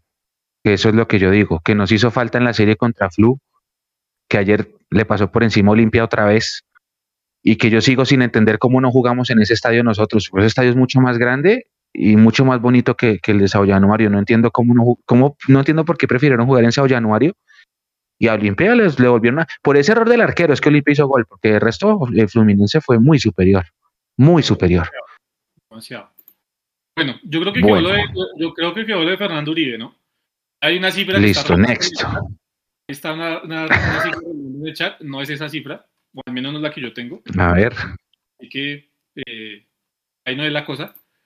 Em, ¿Qué más? Ah, bueno, en esa, en esa, en esa situación, ligado, ligado, ligado al barito, eh, una directriz, esto desde lo deportivo, una, una directriz a Gamero por parte de la, la Junta, ¿verdad, Alvarito? Eh, es la obligación dentro pues, de la, eh, se dice? Dentro de las... ¿Cómo se diría eso? Bueno, dentro, dentro de los oficios que tiene Alberto Gamero dentro de la institución, es poner a debutar a tres jugadores del fútbol base por temporada.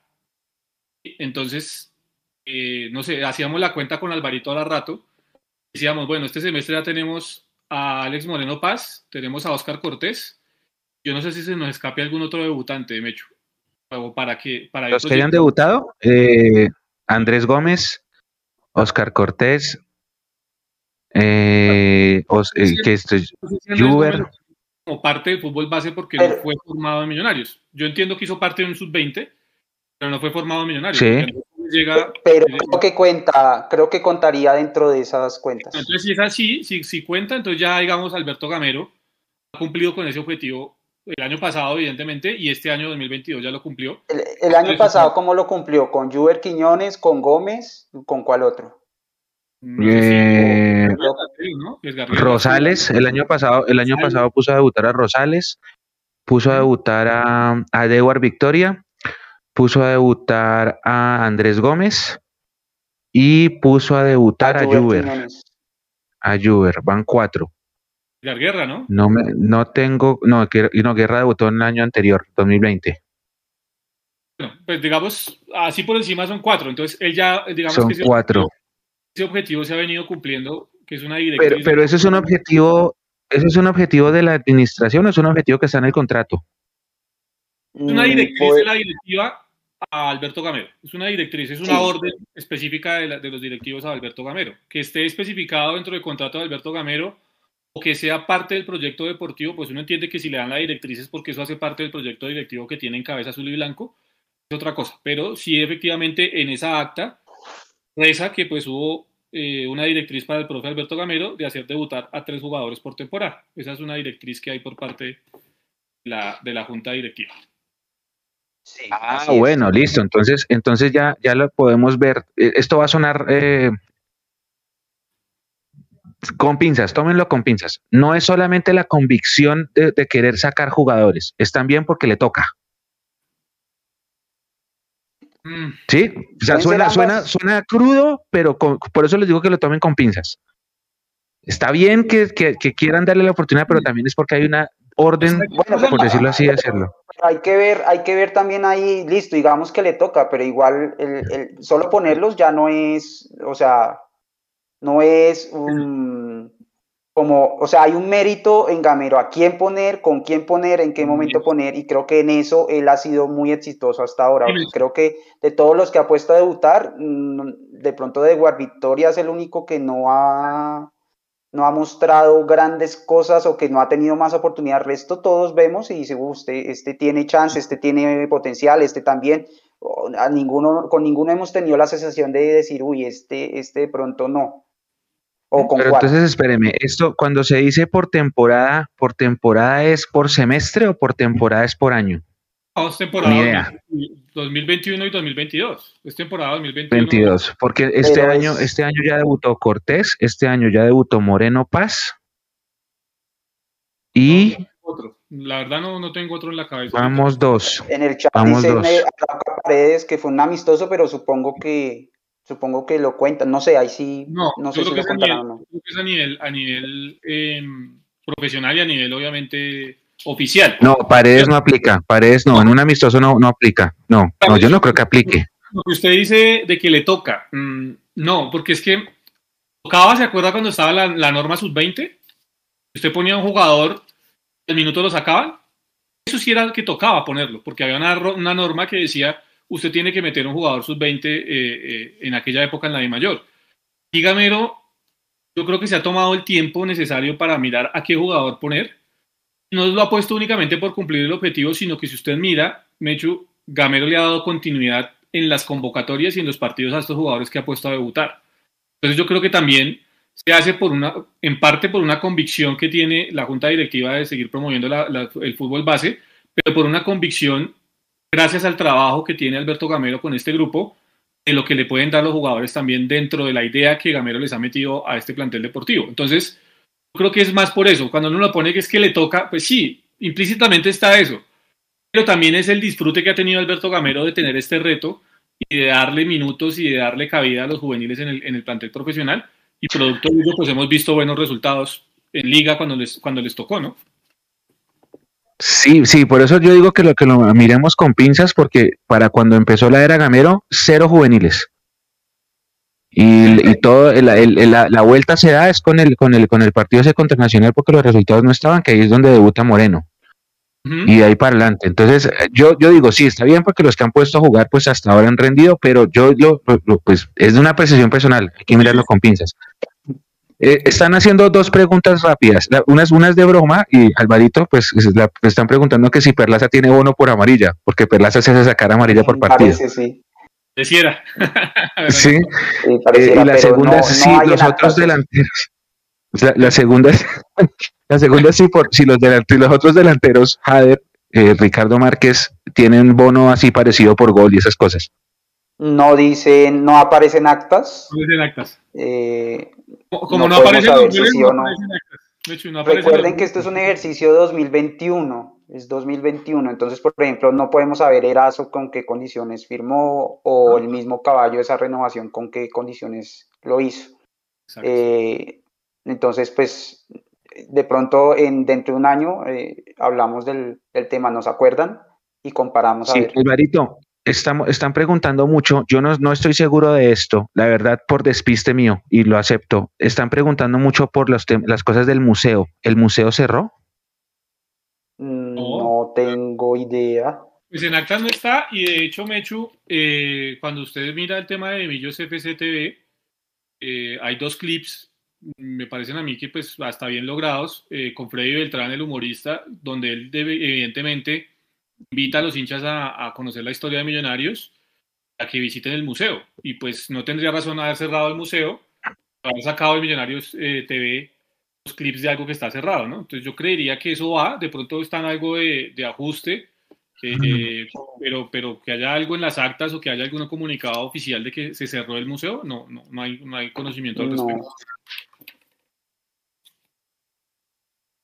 No, yo tampoco pues, vi nada muchas, muchas preguntas, miren, sería bueno preguntar por las copas y las cosas del museo.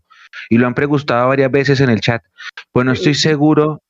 Es... Ah, miren, acá, acá, sí, acá, acá, está diciendo Cartu, el museo cerró y los títulos están en un garaje. Eso está diciendo Cartu acá en el chat. No sé si sea, es que cuando se habla de cerrar, eh, es como si Millonarios hubiera abandonado el tema de, del, del museo. Yo por eso digo, no sé si es un tema de contingencia, no sé si es un tema de, reacomodar nuevamente y de, de, de, de, volver a planear el tema de la idea del museo. Que yo digo, o sea, no tiene lógica entonces lo que está haciendo Millonarios desde la parte comunicativa y habría que pues preguntarlo el miércoles, evidentemente. Eh, si usted lanza un producto como Millonarios eh, Televisión, MFC TV, y dentro de, lo, dentro de lo que usted muestra en ese producto está promocionando que la gente vaya a conocer la historia de Millonarios, no tiene lógica que usted cierre el museo para después promocionarlo, ¿no? Entonces, no sé si es algo de ajuste, evidentemente, que está teniendo ese aspecto Millonarios. Habría que averiguarlo el día miércoles para estar completamente seguros. Sí, está raro, está raro. Y de paso, hay otra pregunta que hace referencia, eh, pues mucha gente estuvo en Brasil y conoció el Maracaná y el, el, hizo el tour del Maracaná y todo eso, que es un tour que para hacer el Maracaná es un tour hasta demasiado normal. Yo me imaginé, por ejemplo, que la sala de prensa del Maracaná iba a ser más grande y es más grande el Campín. Um, entonces estaban preguntando que si, que si, que si se podía hacer un tour así en el estadio. Yo no estoy seguro. Yo sé que la persona de Fluminense que vino habló con alguien y lo dejaron entrar. Y él grabó, se grabó en los bancos y en la sala de prensa y en la zona mixta y no sé qué. Pero hay un tour acá en Bogotá para conocer el estadio adentro y yo sé que el, el, el estadio tiene adentro una especie de museo con camisetas de equipos, como un, un, como un holcito con camisetas de los equipos que han visitado el Campín, pero yo creo que eso no lo, no lo visita sino la gente del IDRD. ¿Hay formas? ¿Ustedes saben de eso no? ¿No es cierto? Y aquí dice, vean lo que dice mm. ahí en el chat, contestándome eh, el tema de, del, del, Maracaná, y dice Jason, el Tour de Millonarios es mucho más completo que el Tour del Maracaná. Eh, a veces también, como que solemos no sé, como mirar, como mirar de, de, desde una perspectiva negativa todo lo que tenemos, pues mire lo que nos dice Cartus, ¿no? Estamos hablando del Maracaná. No, es que a mí, a, mí, a mí, el tour del Maracaná no me pareció la gran cosa. El tour del Maracaná el, es uno entra. El tour de Sao Paulo, por ejemplo, el del estadio de Sao Paulo, ese me pareció bacano, interesante. ese sí, ese es mejor. Tenían un museo ese, y tenían. Ese es mejor. Tenían, me acuerdo mucho que tenían el escritorio donde firmaron el acta donde iban a empezar a construir el estadio. Y decía, uff, chévere. Y pues eh, el, el, tour de River y el de Boca, pues son, son bestiales, me parece. Tienen mucha más cosas. Digamos que, digamos que de pronto por estar enfocados a un solo equipo, tienen más cosas, ¿sí? El Museo del Real Madrid en su momento era una cosa bárbara que uno se gastaba un día completo visitando esa vaina. Eh, pero, pero este del Maracaná, me dice, pues para hacer el Maracaná, pues yo, yo me imaginaba una cosa más monstruosa y no, realmente pues digamos que el plus sí está en cómo pisar la cancha, la tribuna principal, el banco, pero es una cosa que uno en una hora sale, entra y sale del tour. Una hora sacándose buena foto. Y el... ¿Cómo? ¿Cuánto cuesta eso? Vale 60 reales. 60, más o menos 46 mil pesos. Más, más, o menos.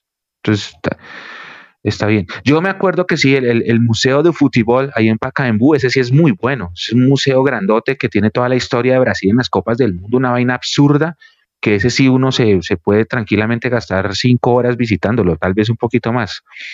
Pero este sí me parece, pues para hacer el Maracaná, ah, yo sí decía, bueno. Bueno, eh, sigamos. Vamos, ¿no? ¿Qué vamos? Venga, eh, bueno, eh, caso John Duque al final, ¿no? Porque pues no tenemos tampoco. Mm, ok, sigue, creo que sigue Giraldo, ¿no? Mucho interés de hablar del sujeto. Eh, Matías de los Santos. Ok, ah, Matías. Matías. Eh, Matías, Matías. Un momento. Tengo acá. Si quiere, hágale Jason mientras.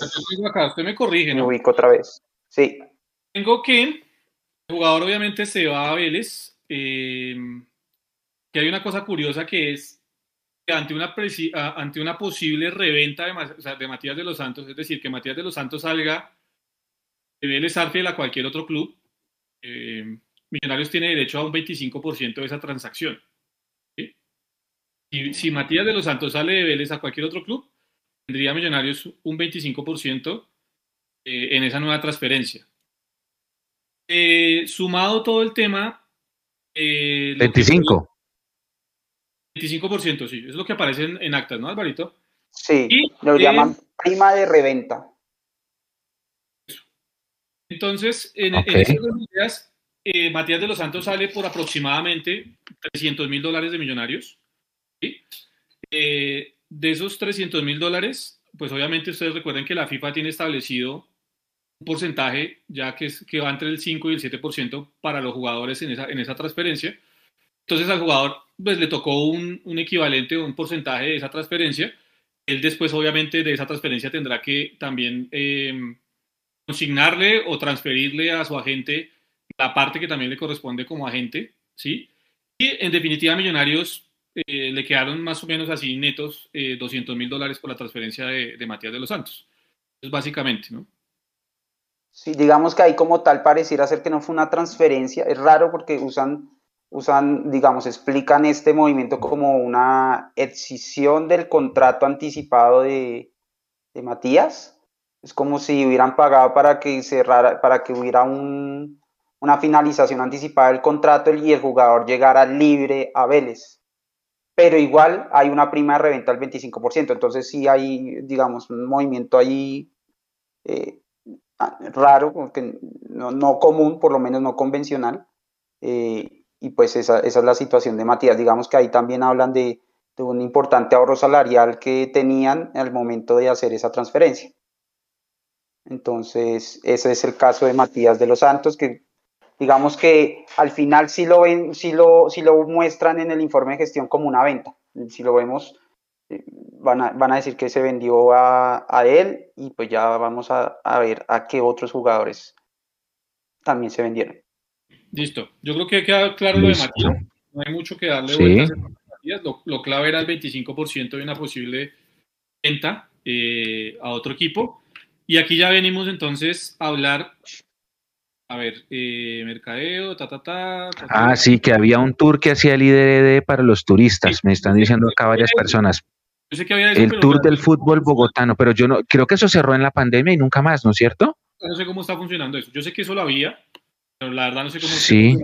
pues no, ah, que antes de la alcaldía de Claudia López. Puede ah, ser. Ok. Bueno, eh, Nicolás Puede ser. Bueno. Murcia. Uh, se fue al Deportivo Copsol.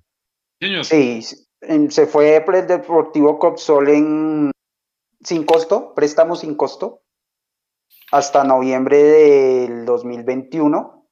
Eh, este jugador tenía contrato hasta diciembre de 2021 y no fue renovado. Es decir, en este momento Nicolás Murcia no es jugador de, Millonarios. Ese mismo le pasó a Orles Aragón, ¿cierto? No, está por mm, pasarle. Está por pasarle. Eh, Orles tiene, es hasta junio, ¿no? Barito, creo que hasta junio, sí. sí. Junio 2022. Aragón tiene junio 2022. Es decir, estamos a tres meses Mm, más o menos, que Orles Aragón también quede libre, ¿no? Y se vaya con sus derechos federativos y pueda hacer lo que quiera, pues obviamente, y jugar donde quiera. Eh, para Correcto, pero entonces según eso, según eso, eh, Orles Aragón entonces debe seguir entrenando sin ser tenido en cuenta y ya, en junio le van a decir gracias y... Sí, sí, sí, sí no hay la posibilidad, tendrá que cumplir su contrato y chao. Eh, es, eso, ¿no? Porque dentro de no figura que el caso de Luis Aragón se haya dado por terminado en mutuo acuerdo de contrato y que el jugador ya tenga, digamos, sus derechos federativos en su poder. Eso no figura, entonces quiere decir que el jugador sigue perteneciendo a Millonarios hasta junio de 2022. Tampoco, tampoco figura que se haya ido a algún préstamo, así sea sin costo, como si fue el caso de Murcia. Ajá, entonces el tema de Murcia es ese, eh, básicamente se fue a préstamo sin costo al Deportivo Copsol del Perú y pues quedó libre en diciembre, entonces eh, entiendo que Nicolás sigue todavía en el COPSOL y que pues ya hace parte, digamos, sus derechos federativos le pertenecen ya directamente al jugador. Después de Nico Murcia, ¿Será que sí? Señor. Bueno, no, no, quisiera, eso iba a preguntar si el jugador sigue. Yo le perdí el rastro, hace poco cumplió años Nicolás, eh, que fue el, tal vez el jugador principal de la, de la campaña 2018 de la sub-20. Y sí, sabía que estaba en Copsol, pero no, no sé si sigue allá. De hecho, Nicolás es de los jugadores que se fue a hacer su pasantía en Lens, ¿no? Que fue un, creo que un semestre o un mm. año. Eh, se fue no a préstamo, pero se fue como a un campamento allá en el Lens. Al campamento digamos, de los, de los primeros convenios que hicieron con Lens. Eh, Listo. Otro, eh, Andrés Murillo Segura, ¿no? Que llega proveniente de la Equidad, Alvarito. Sí, el jugador llega en, bueno, él, llega a finales de enero, fue el último, la última contratación de, enero, o bueno, de ese primer semestre, eh, y llega acá a préstamo hasta diciembre de 2021. Eh, el préstamo fueron 80 millones y la opción de compra estaba por 800 millones, sí pesos. Eh, tenía, y, bueno, listo. Y este jugador, como sabemos también en diciembre, teníamos la duda, era un caso particular porque Millonarios lo anuncia como que en diciembre lo renovó por un año y habíamos visto eh, que mm, el representante dijo que tres. El representante dijo que tres. Las actas dicen que se compró al jugador. El jugador tiene contrato por tres años hasta el 2024 eh, y tuvo un costo de 300 millones, ¿cierto? Jason, no, se me perdió acá el apunte, pero eh, de, 80 millones, de memoria. millones fue el, fue el préstamo, ¿sí? La opción de compra estaba por 800 millones. Sí, pero al final lo terminaron adquiriendo por 300 millones. Exacto, exactamente. ¿Ah, sí? Creo que... Ah, ya pues. Sí. Sí, es que la opción de compra no necesariamente es el valor fijo, ¿no? Porque yo puedo decir, eh, por ejemplo, para adelantarnos un poquito, Caballo Márquez es uno y medio. Yo podría, si yo me lo quiero comprar ya, pago el millón y medio y ya, listo, es mío. Pero si no lo quiero comprar a ese precio, digo, le doy 100 mil dólares y si Ah, o sea, pues algo así, algo así como que yo, le digo yo a Jason, Jason, eh, véngase para acá, préstamo con opción de compra 800. Termina el préstamo y luego le digo, Jason, lo va a comprar por 300. Sí, ahora lo que no sabemos. exacto, es que, es que puede haber muchas variables dentro de los contratos. Lo que no sabemos, porque en las actas efectivamente no está, Si Millonarios dice, listo, yo, yo hago la, eh, el préstamo por Andrés Murillo Segura, 80 millones de pesos, pero eh, para, yo hacer, para yo hacer válida la opción que ustedes nos están dando de 800 millones de pesos, el jugador me tiene que competir en tantos minutos, en tantos partidos, tiene que ser tantos de titular. Lo mismo que funciona para las bonificaciones puede funcionar en este tipo de cosas. Ahí obviamente en las actas no se especifica, pero eh, puedo darse una de las cosas o una de las variantes que eh, tuvo como argumento Millonarios para al final terminar eh, teniendo al jugador por 300 millones de pesos. ¿no? Tal cual. Entonces lo que dicen actas es que tiene contrato hasta el 2024. Eh, ok, pues, acá, acá están pues preguntando de nuevo para, para la gente que está acabando de entrar. Estamos analizando la situación de todos los jugadores durante 2021 y la asamblea es el próximo miércoles a las 9 de la mañana de forma virtual. A ustedes como socios les debe llegar una información. Eh, me imagino yo, eso va a estar por la página, en la página web de Millonarios hay una, una opción de socios como arriba a la derecha, si no ha cambiado sigue siendo arriba a la derecha, y eso tiene una protección de usuario y contraseña. Me imagino que ahí es donde estarán las instrucciones de cómo participar y cómo unirse. Y de paso, pues insistimos, si es posible, si lo permite la tecnología y lo permite toda la logística, nosotros también estaremos transmitiendo esa asamblea a través de nuestras, de nuestras plataformas. Sigamos. Listo. Y ahí para, para, aclarar el tema, hay una aclaración chiquita, el, la asamblea normalmente solo para accionistas, el tema de la participación, o sea, Definitivamente no va a haber forma de que alguien pueda preguntar o, hacer alguna participación o pedir la voz, eh, a menos de que sea accionista o tenga o representante un accionista a través de un poder. Pero pues con, con lo que propone Mechu que podamos hacer es que se pueda hacer una transmisión para que todos los demás que no son socios puedan verla y pues puedan eh, tener el detalle de los acontecimientos. Listo, quedó claro lo de Murillo Segura, ¿no? Que no hay más que apuntarle al tema. Tiene contrato hasta diciembre del 2024, ya jugador de Millonarios. Creo que eso quedó claro. Camilo Romero, que es el tercer portero de Millonarios, Alvarito. Eh, se le hizo contrato hasta el febrero de 2024. Listo, creo que ahí va bien también en la misma línea de lo que habíamos hablado de los anteriores jugadores, Mechu. Es, o sea, es igual que Brochero y que todos ellos. Es tratar de sostenerlos, pues, obviamente con, con, vistas al futuro, ¿no? Creo que pues ahí va, en ese camino, pues van en la línea, digamos, lógica que tendrían que hacer los directivos. Eh, también está Juber Quiñones, si este es Juber, ¿no? Sí, Juber Quiñones. También se le firmó contrato eh, hasta diciembre del 2023, tengo Alvarito, ¿no? Sí, así es. Hasta 2023. Sí. Y Ricardo González, recordemos, es el lateral derecho y quien podría, en dado caso, asumirlo de la responsabilidad tras eh, una posible salida de Andrés Felipe Román. También tiene contrato firmado hasta febrero del 2024. Vea, tres añitos para. ¿Febrero de 2024 o diciembre? No, febrero. Aquí aparece febrero del 2024. Sí, es febrero porque es de un acta de marzo y digamos que ahí están informando la gestión que se hizo en febrero y en febrero pues seguramente ahí fue cuando hicieron la negociación y la renovación. Es un, tema, que en ese momento fue cuando renovaron con el jugador y dijeron, bueno, vamos a hacerlo por tanto tiempo, por tanto tres años, que es lo máximo, ¿no? Entonces, de febrero de 2021 a 2022, 2023, 2024, ahí están los tres años. Eh, ya. Listo.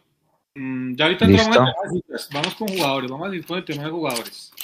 Sí, digamos que esos son lo que Ahí está la gestión, la gestión hecha en jugadores para el primer semestre, ¿no? Desde ahí en adelante viene pues lo que sucedió durante el semestre y que ya lo adelantamos, por ejemplo, temas de Guarín. Ah, claro, claro. Vamos hasta ahora en las contrataciones de 2021-1. La renovación. Sí, sí, sí, sí, sí. Vamos ahí, vamos ahí, exacto. Contrataciones y renovaciones. Tiene abril eh, de 2021, lo que, lo que figuran las actas de abril de 2021, y pues bueno, acá básicamente es todo el tema operacional, tema de números, que ya pues lo que digo lo vamos a dejar para el final. Hay un tema que nos saltamos ahí, Jason, no sé si valga la pena, lo que se habló de Román.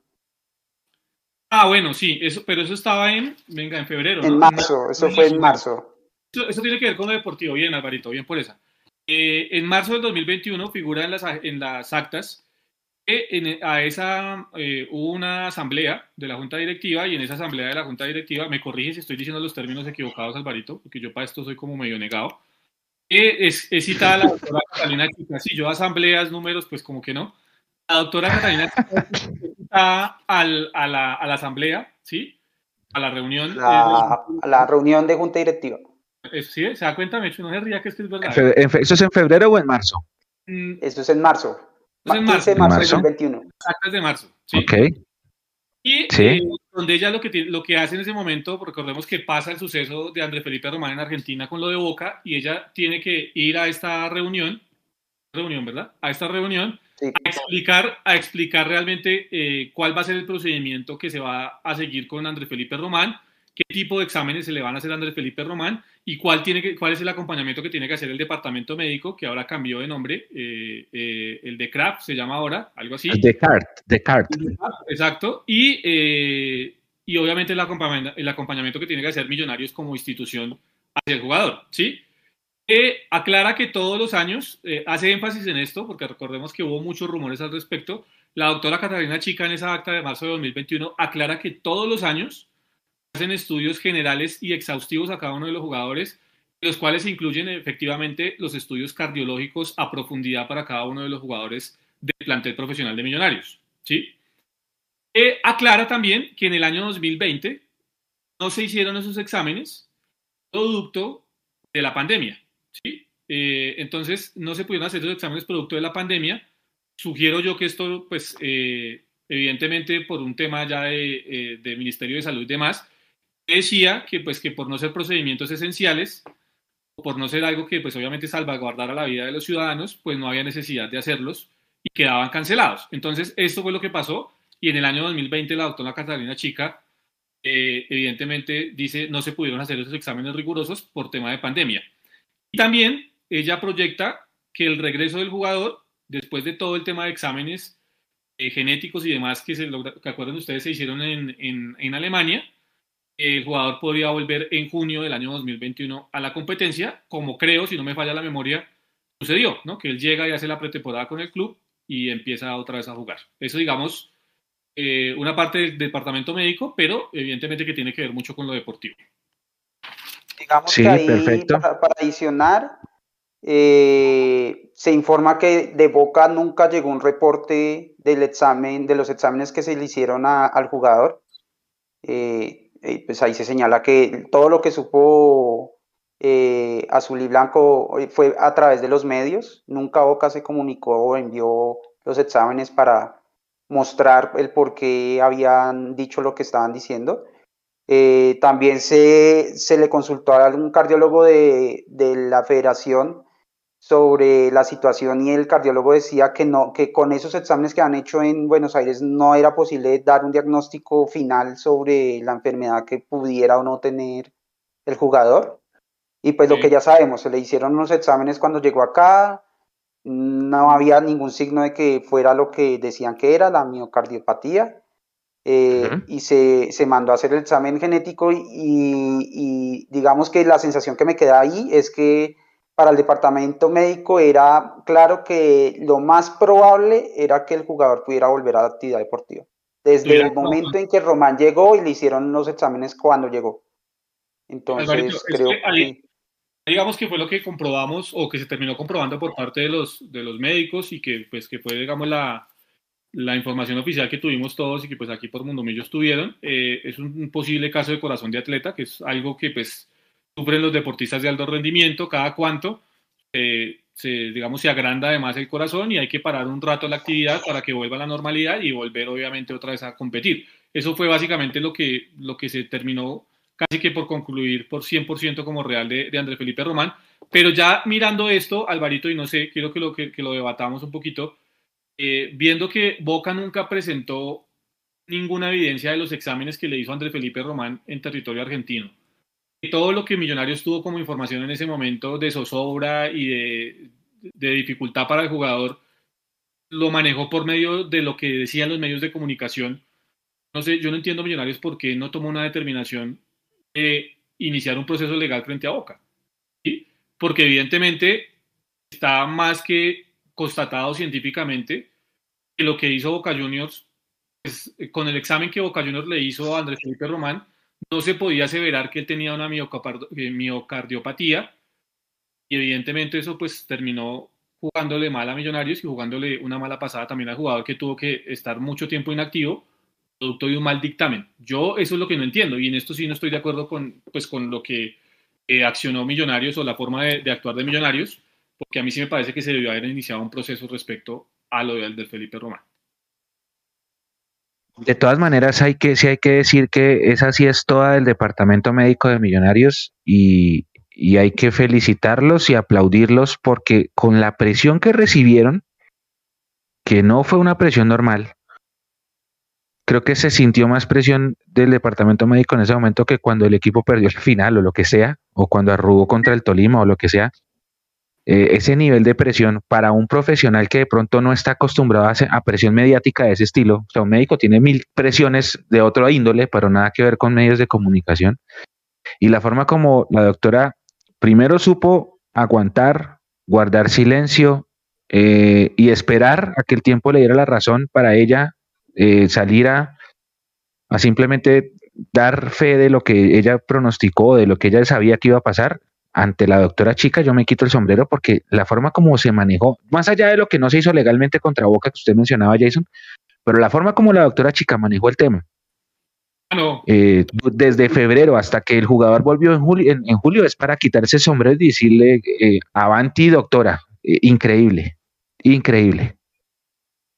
Ahí respecto al tema legal, en su momento lo que discutíamos inclusive con varios, pues en los grupos y en, los grupos de socios, es que realmente Boca como institución nunca se pronunció ni dio el diagnóstico, simplemente dijo no pasó los exámenes médicos.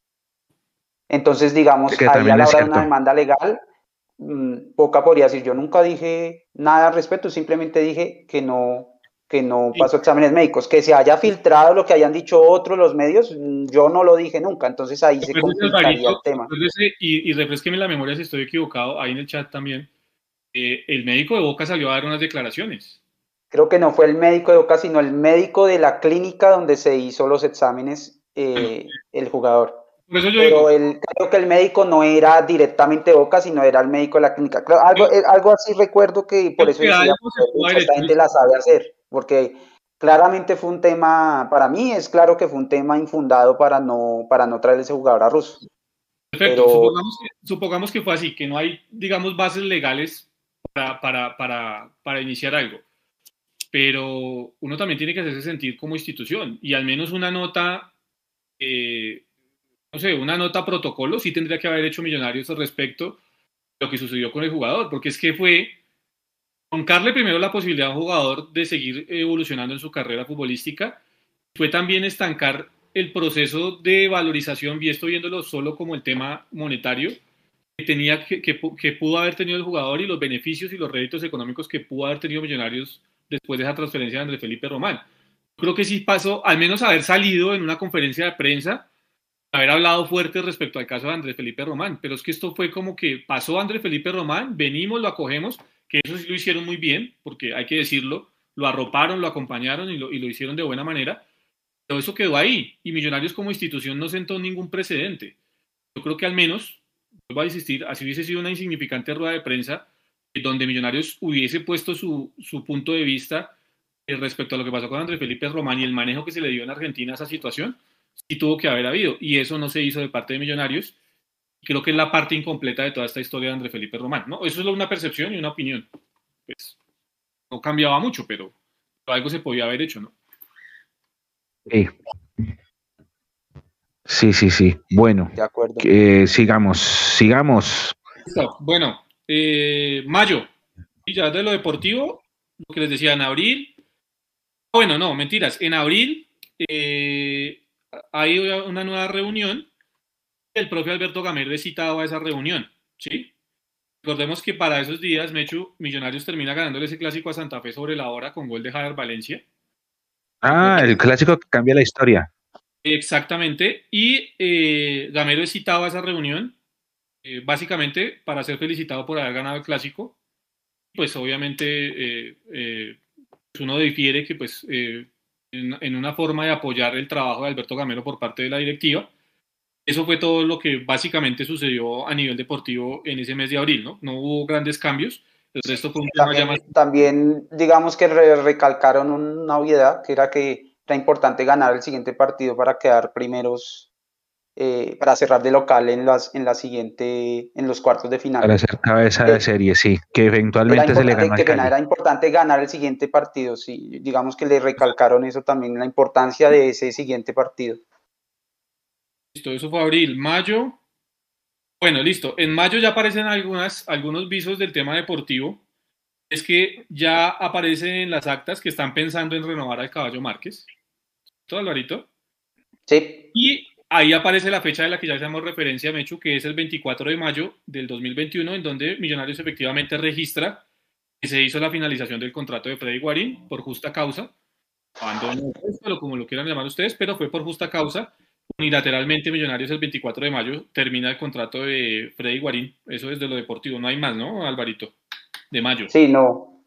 No, digamos que hay, sí, no, no hay, no, hay más así importante avancemos para poder eh, ir con lo otro. en junio, eh, bueno, en junio digamos que dentro de lo deportivo, en las actas figura que los directivos dicen que eh, la clasificación a esa final del primer semestre del 2021 es una ratificación, dice textualmente, esto lo estoy diciendo lo que dicen ellos en las actas, es una ratificación de un proceso y un proyecto de varios años. Eso es básicamente lo que ellos afirman luego de que Millonarios logre la clasificación a la final del primer semestre, Alvarito. ¿El paso a la final es una ratificación? Sí, al, 15 de junio, esta, esta acta fue el, del 15 de junio, o sea, tres días antes de la final. Eh, está Gamero, en esa reunión lo felicitan de nuevo por alcanzar la final. Dicen que es la ratificación de, del proyecto y de un proceso que lleva varios años. Y eh, Gamero lo que dice él textualmente, dice la acta, es que su objetivo es ser campeón. Ok. En cuanto a lo de Ah, bueno, listo. Y hay una causa en, ese mismo. Voy a, voy a poner.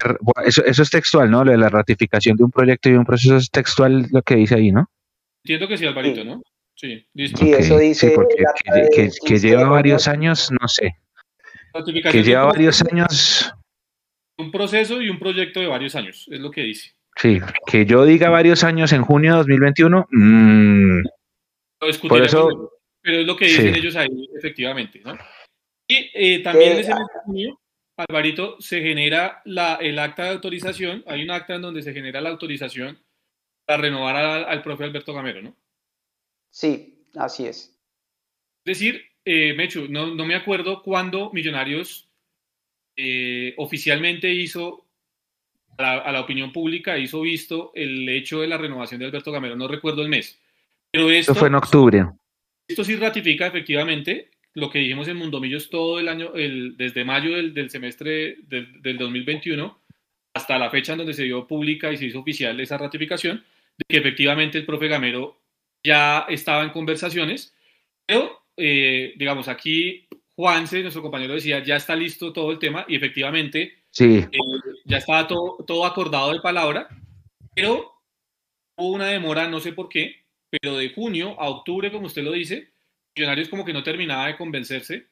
Solo hasta octubre hizo oficial el tema de eh, la, renovación de Alberto Gamero. Si bien desde junio había una autorización para empezar a tratar el tema de la renovación, solo hasta octubre o septiembre, no sé el mes, no, me acuerdo, no recuerdo bien el mes, se hizo oficial realmente la ratificación del profe Gamero. Efectivamente, sí, Juan se lo, Juan se lo dijo en un, en un space que hicimos en Twitter, me acuerdo, que él dijo, yo estoy en la potestad de decirle a ustedes, compañeros, que ya está listo. Sí, efectivamente. y con una seguridad tremenda. Mm. Eh, a mí lo que me decían era, pues esto todavía no está listo. Y la duda era que Millonarios no lo hacía oficial. Efectivamente hubo una brecha de varios sí. que no entendemos por qué, pero así lo manejaron. Y pues bueno, hoy tenemos eh, una realidad que el profe Gamero va a acompañar un, tiempo más a Millonarios. Alvarito, ¿algo más de junio? No. Listo. Eh, en julio, en julio viene algo que pues no le gustó mucho a la gente, que fue la renovación de Cristian Vargas, ¿cierto? La renovación del Caballo Márquez y la sesión de Juan Camilo Salazar, que esto es una perla también, a Águilas Doradas. Entonces yo no sé, eh, Alvarito, si nos da los, los detalles de cada uno de esos jugadores. Y pues, madre, me faltaban más. Cristian Vargas no, pues se renovó hasta junio de 2022, tenía, su contrato también incluía algunos objetivos, pero no, no se especificaban cuáles.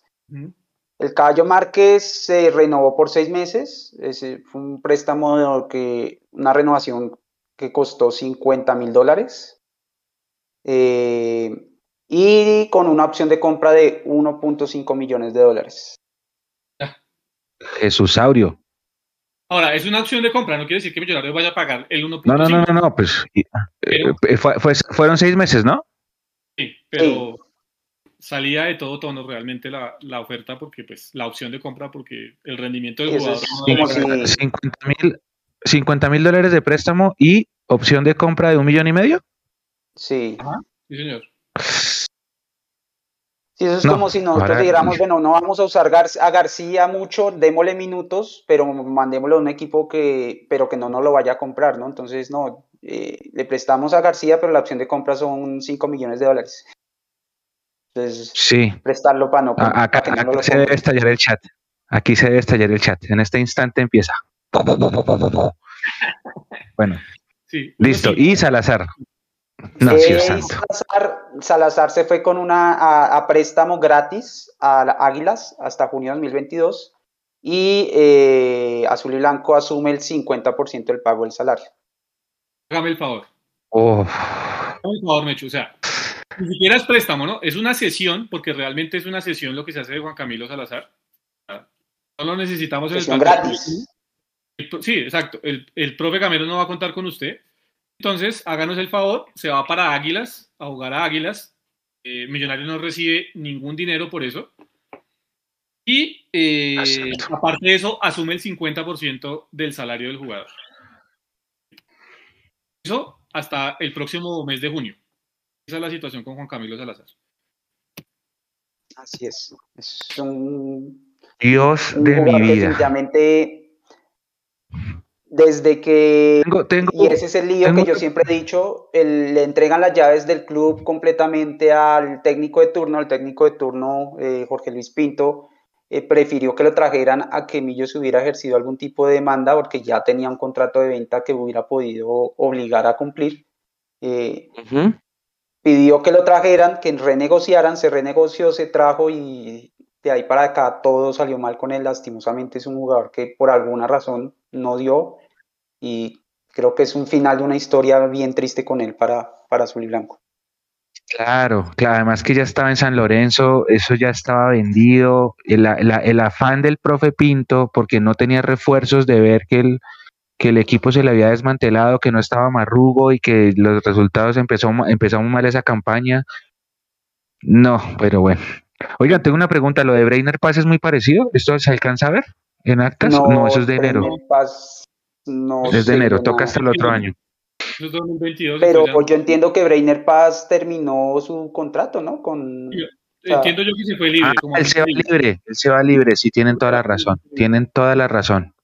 Sí, sí, sí, sí, sí, tienen en un año, déjenlo ahí anotado, en un año lo miramos. Julio, seguimos en julio, ¿no? Bueno, ¿a qué dice? Cristian Arango, aclárenos el tema de Cristian Arango, Alvarito. Dios santo, faltaba más. Eh, bueno, 40%, por, perdón, 40% de los derechos federativos. Sí, hay que tener eso en cuenta, eso creo que lo, dije varias veces, del Chicho Arango fue un negocio, un negocio que se dio en parte por el tema del, del convenio que teníamos en ese momento con Benfica, entiendo, eso sí no están antes, pero entiendo que eh, el, eh, Benfica ya tenía visto el jugador en el Envigado, lo que hizo fue, venga, le dijo a Millos, cómprenlo ustedes, eh, desarrollenlo ustedes. Eh, eh, en algún momento, pues nosotros veremos si lo terminamos de traer para acá. Y es cuando él llega,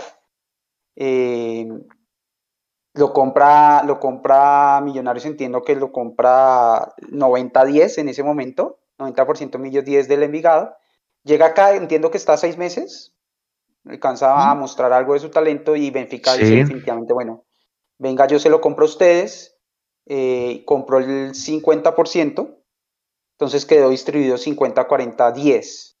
Él se va para allá, para Benfica, mm, está ya, no me acuerdo, alcanza a estar en préstamos allá en varios equipos, no me acuerdo cuánto tiempo está allá, y después cuando vuelve a Millos, el, convenio hace que Millos tenga los derechos federativos, digamos que Millos sea el que decide su futuro, pero los porcentajes no, no varían.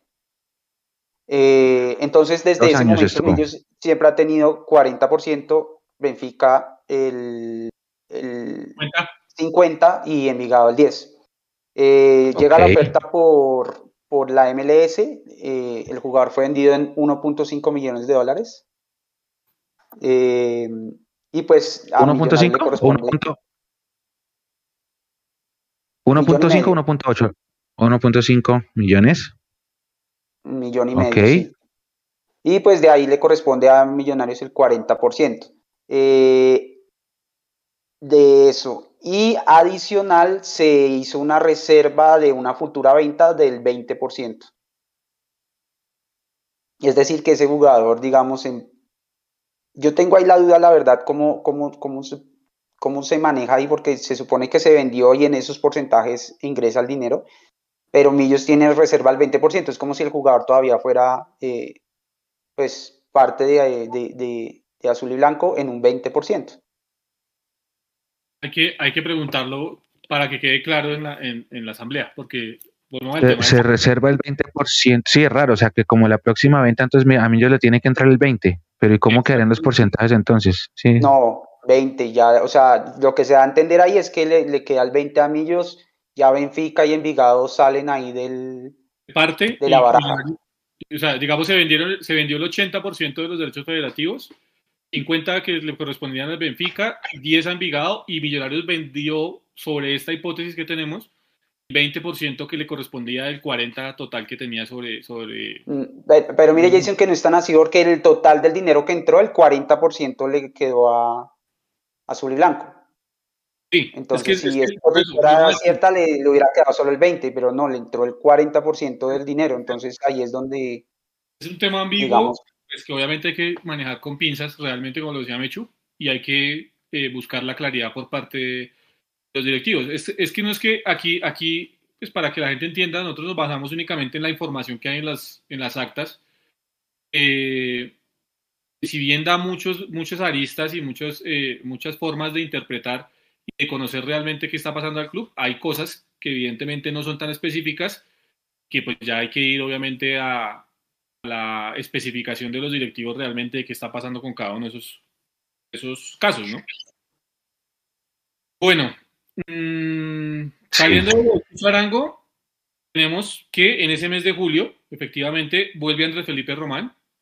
Y de parte, eh, corríjame eh, Alvarito, para no caer en, en, ningún error, de parte del departamento médico se reporta que el diagnóstico posible o el diagnóstico más posible sobre lo sucedido con Andrés Felipe Román es el caso de corazón de atleta, como ya lo habíamos referenciado.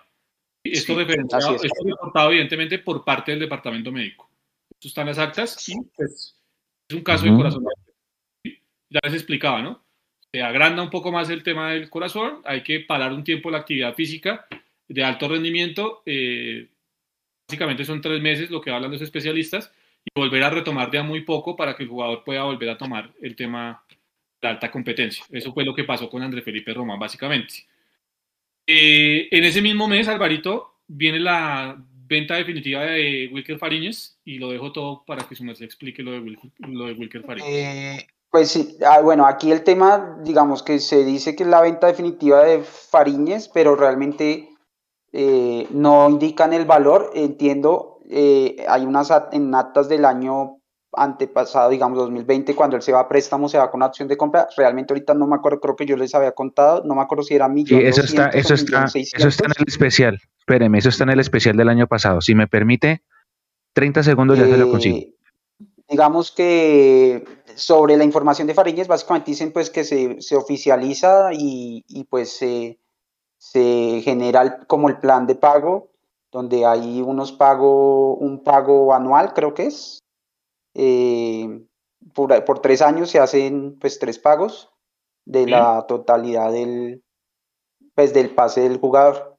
Eh, no dicen nada acerca de, digamos, si hay algún porcentaje. No. ¿Cómo? ¿Son tres cuotas anuales, Alvarito? No, una cuota anual, tres en total. son, tres, pagos. ¿Se, se tres años del pago? Una, una cuota anual. Y eso es muy común, ¿no? Para decir, esto no es, no es el caso, no es muy especial que pase eso. Realmente, por ejemplo, el pago del Chicho de la MLS a Millos también se difiere en tres, en tres pagos. Uno en agosto de 2021, otro en enero de 2022 y otro en enero de 2023. Entonces es muy común, la verdad es muy común que se negocie de esa manera, que se negocia un valor de compra y se difieren un número de pagos, tanto para vender como para comprar. Es una situación muy común. Exactamente. Mire, según esto, Alvarito, según el reporte del año pasado, dice Wilker Fariñez, se reporta en junio el interés de Lens. El jugador solicita a Azul y Blanco facilitar su salida para no tener que acogerse a la reducción del 40% del sueldo. En las actas consta que solo hubo una oferta por el jugador, que fue la de Lens, y que su carga salarial es la más importante del equipo. Es un préstamo por 200 mil euros con opción de compra por 800 mil euros. Se desconoce el valor del porcentaje. Ah, ok. Pero mire, mire lo, que usted, lo que usted deja ver, que yo, ese detalle no lo, habíamos dejado, o yo por lo menos lo he dejado pasar, es que es el jugador el que pide salir de Millonarios para no haber reducido su ingreso mensual producto del tema de la pandemia. Eh, pues para sí, sí, sí, sí. Esto es un mensaje para aquellos que muchas veces le caemos a algunos jugadores, pero obviamos las acciones de otros, ¿no? Aquí lo que, lo que marca, pues para los que señalan a unos por, por no renovar con Millonarios, que Wilker Fariñez evidentemente estaba interesado en el tema monetario únicamente que él mismo por eso pide la salida de Millonarios, ¿no? Entonces, como para que equilibremos la balanza, porque poco se habla de ese tema de Wilker Fariñez, si le caemos a otros, por ser de acá. Entonces, eh, eso yo lo había dejado pasar y evidentemente, eh, pues me parece que habla de la falta de compromiso que para ese momento ya tenía Wilker Fariñez con Millonarios, ¿no? Digamos que de ahí me quedó pendiente en las actas haber visto algo de, porcentaje, porcentaje, si nos queda algún porcentaje, si me han mencionado algo de que era un negocio en el cual entre más caro se revendiera Fariñez, más porcentaje de esa venta le quedaba a Millos, pero nada de eso quedó confirmado en las actas.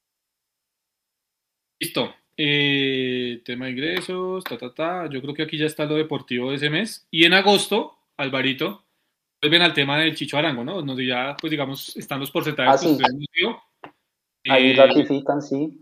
Sí, ahí ratifican, digamos que, según lo que yo tengo la cifra acá, de ese total de la transferencia a Millonarios le entraron en pesos colombianos 2.100 millones de pesos. Eso es lo que yo tengo acá, no sé si esté equivocado, pero eso es lo que yo tengo acá. 2.100 millones de pesos le entran a Millonarios eh, por esa transferencia de Cristian Arango al fútbol de la MLS eso es, un, eso es un acta de agosto, ¿sí? Sí, señor. es un acta de agosto, sí, señor. Y, eh, Millonarios recibe, recibe 2.100 millones de pesos. ojo, ahí hay que tener, eh, tener, hay que tener cuidado con una cosa. Millonarios, digamos, recibe, recibe, digamos, cierra el negocio por ese valor, pero recordemos que son tres pagos, entonces no es que reciba ese dinero en ese momento. Es buena la aclaración de Alvarito, exacto. por, ejemplo, por ejemplo, en este caso, un ejemplo en este caso es que en agosto de 2021 eh, eh, el pago que se definió para ese negocio fueron 750 mil dólares, que son más o menos los 2.100 que dice el Mecho. O sea, efectivamente ahí le pegó de que sí recibió eso, pero de eso le tiene que pagar el 40 a, a, a Benfica y el 10 a, a Envigado. Digo, el 50 al Benfica y el 10 al Envigado ese mismo orden de ideas, Mechu, entonces se cierra el negocio por 2.100 millones de pesos para millonarios, efectivamente. Eso se difiere en tres cuotas, como ya lo decía Alvarito, que es 2021, donde Millonarios tuvo que haber recibido ya la primera cuota eh, por, el negocio. Enero del 2022, es decir, hace unos días o hace unos meses atrás, tuvo que haber ingresado el segundo pago, calculamos más o menos por 700 mil dólares, eh, dividiendo pues obviamente en las tres cuotas. Y en enero del 2023 es cuando se va a terminar de cancelar venta de Cristian Arango a Millonarios. Es donde Millonarios va a terminar de recibir el dinero por Cristian Arango. Em, aquí, ¿qué más hay? Bueno, ta, ta, ta. Bueno, eh, ríase con esta. Esta es otra de risa. Esta sí me parece una risa. a ver. Y una falta de respeto. No, mentira, no ni siquiera risa. Esto es una falta de respeto realmente. Fútbol femenino. ¿Sí, Mechu? Fútbol Ay. Uy, ya me voy a, me voy a echar la bendición. único informe, las actas que hay en agosto del 2021 sobre el fútbol femenino. Recordemos que ya Millonarios ahí estaba... Eh, ahí estaba compitiendo todavía. Por eso, no, estaba, estaba disputando la, la Liga de, Fútbol Profesional Femenina. Eso, evidentemente, pues había, ya vamos a hablar de los valores, pero había incrementado un poco el valor de la nómina total de Millonarios en cuanto pues, a lo que se, se debía sacar mensualmente. El único informe a nivel deportivo que había registrado o que se quedó registrado en agosto del 2021 en las actas Millonarios es una tabla de posiciones. Habría que revisar en qué posición estábamos en agosto del 2021. Pero que de terceros. De terceros, bien, listo. Entonces estábamos de terceros en la tabla de posiciones. No, Dios santo. Que la Junta se manifiesta, la Junta Directiva se manifiesta informada. Eso es todo el reporte que hay del fútbol femenino tenemos más reportes. literalmente es la tabla, ponen ahí, o sea, la, hagan de cuenta la hoja, tiene su, su viñeta, equipo femenino, la tabla, ah, no, la situación del equipo femenino, la tabla la siguiente, la tabla, la junta se manifiesta informada, siguiente viñeta, listo. Ahí fue, eso es todo lo que hay del fútbol femenino en esa acta y es, es lo primero que hay desde en todo el año sobre el fútbol femenino, es eso. A mí, la verdad, Mechu, este tema de, del fútbol femenino sí me duele mucho porque yo entiendo que todo el tema del fútbol femenino nació a partir de una directriz que dio la Conmebol, donde la Conmebol decía que los equipos que fueran, los equipos masculinos que quisieran participar en torneos de la Conmebol debían, por obligación, tener un equipo femenino, ¿cierto? Digamos que de ahí partió todo el tema y por eso fue que se creó la liga en Colombia eh, y empezó a funcionar este tema. Yo entiendo que el fútbol femenino. Yo entiendo, que el fútbol femenino no es aparentemente, y hago énfasis en el aparentemente, comercialmente bueno para los clubes. Financieramente no es atractivo para los clubes. No debiera ser así porque hay empresas que sí están dispuestas efectivamente, como apostó Allianz en su momento, a acompañar el fútbol femenino, no solo de Millonarios, sino del fútbol colombiano. Yo lo que creo es que en este tema del fútbol femenino sí hay una falta de gestión y de interés muy importante por parte de quienes están a cargo del fútbol femenino. Producto de ello es que tenemos como informe en un acta, una junta directiva, una tabla de posiciones con la cual la junta directiva se manifiesta informada de lo que pasa con el fútbol femenino de Millonarios. Eso es de verdad durísimo para una institución del, del talante y de la historia que tienen Millonarios. Eso no puede pasar. Sí, y, yo me, me, permito, me permito, compañeros, una licencia pequeña para invitar a la gente, porque la gente todavía no ha tenido, todavía no le ha terminado de tomar el cariño que quisiéramos que, tenga el fútbol femenino. Y uno se da cuenta eh, en, en, situaciones, por ejemplo, si yo, si yo me pongo a ver las cifras de la transmisión de un partido del equipo de varones contra una transmisión que la hacemos solamente nosotros de un partido femenino, las cifras son más bajitas.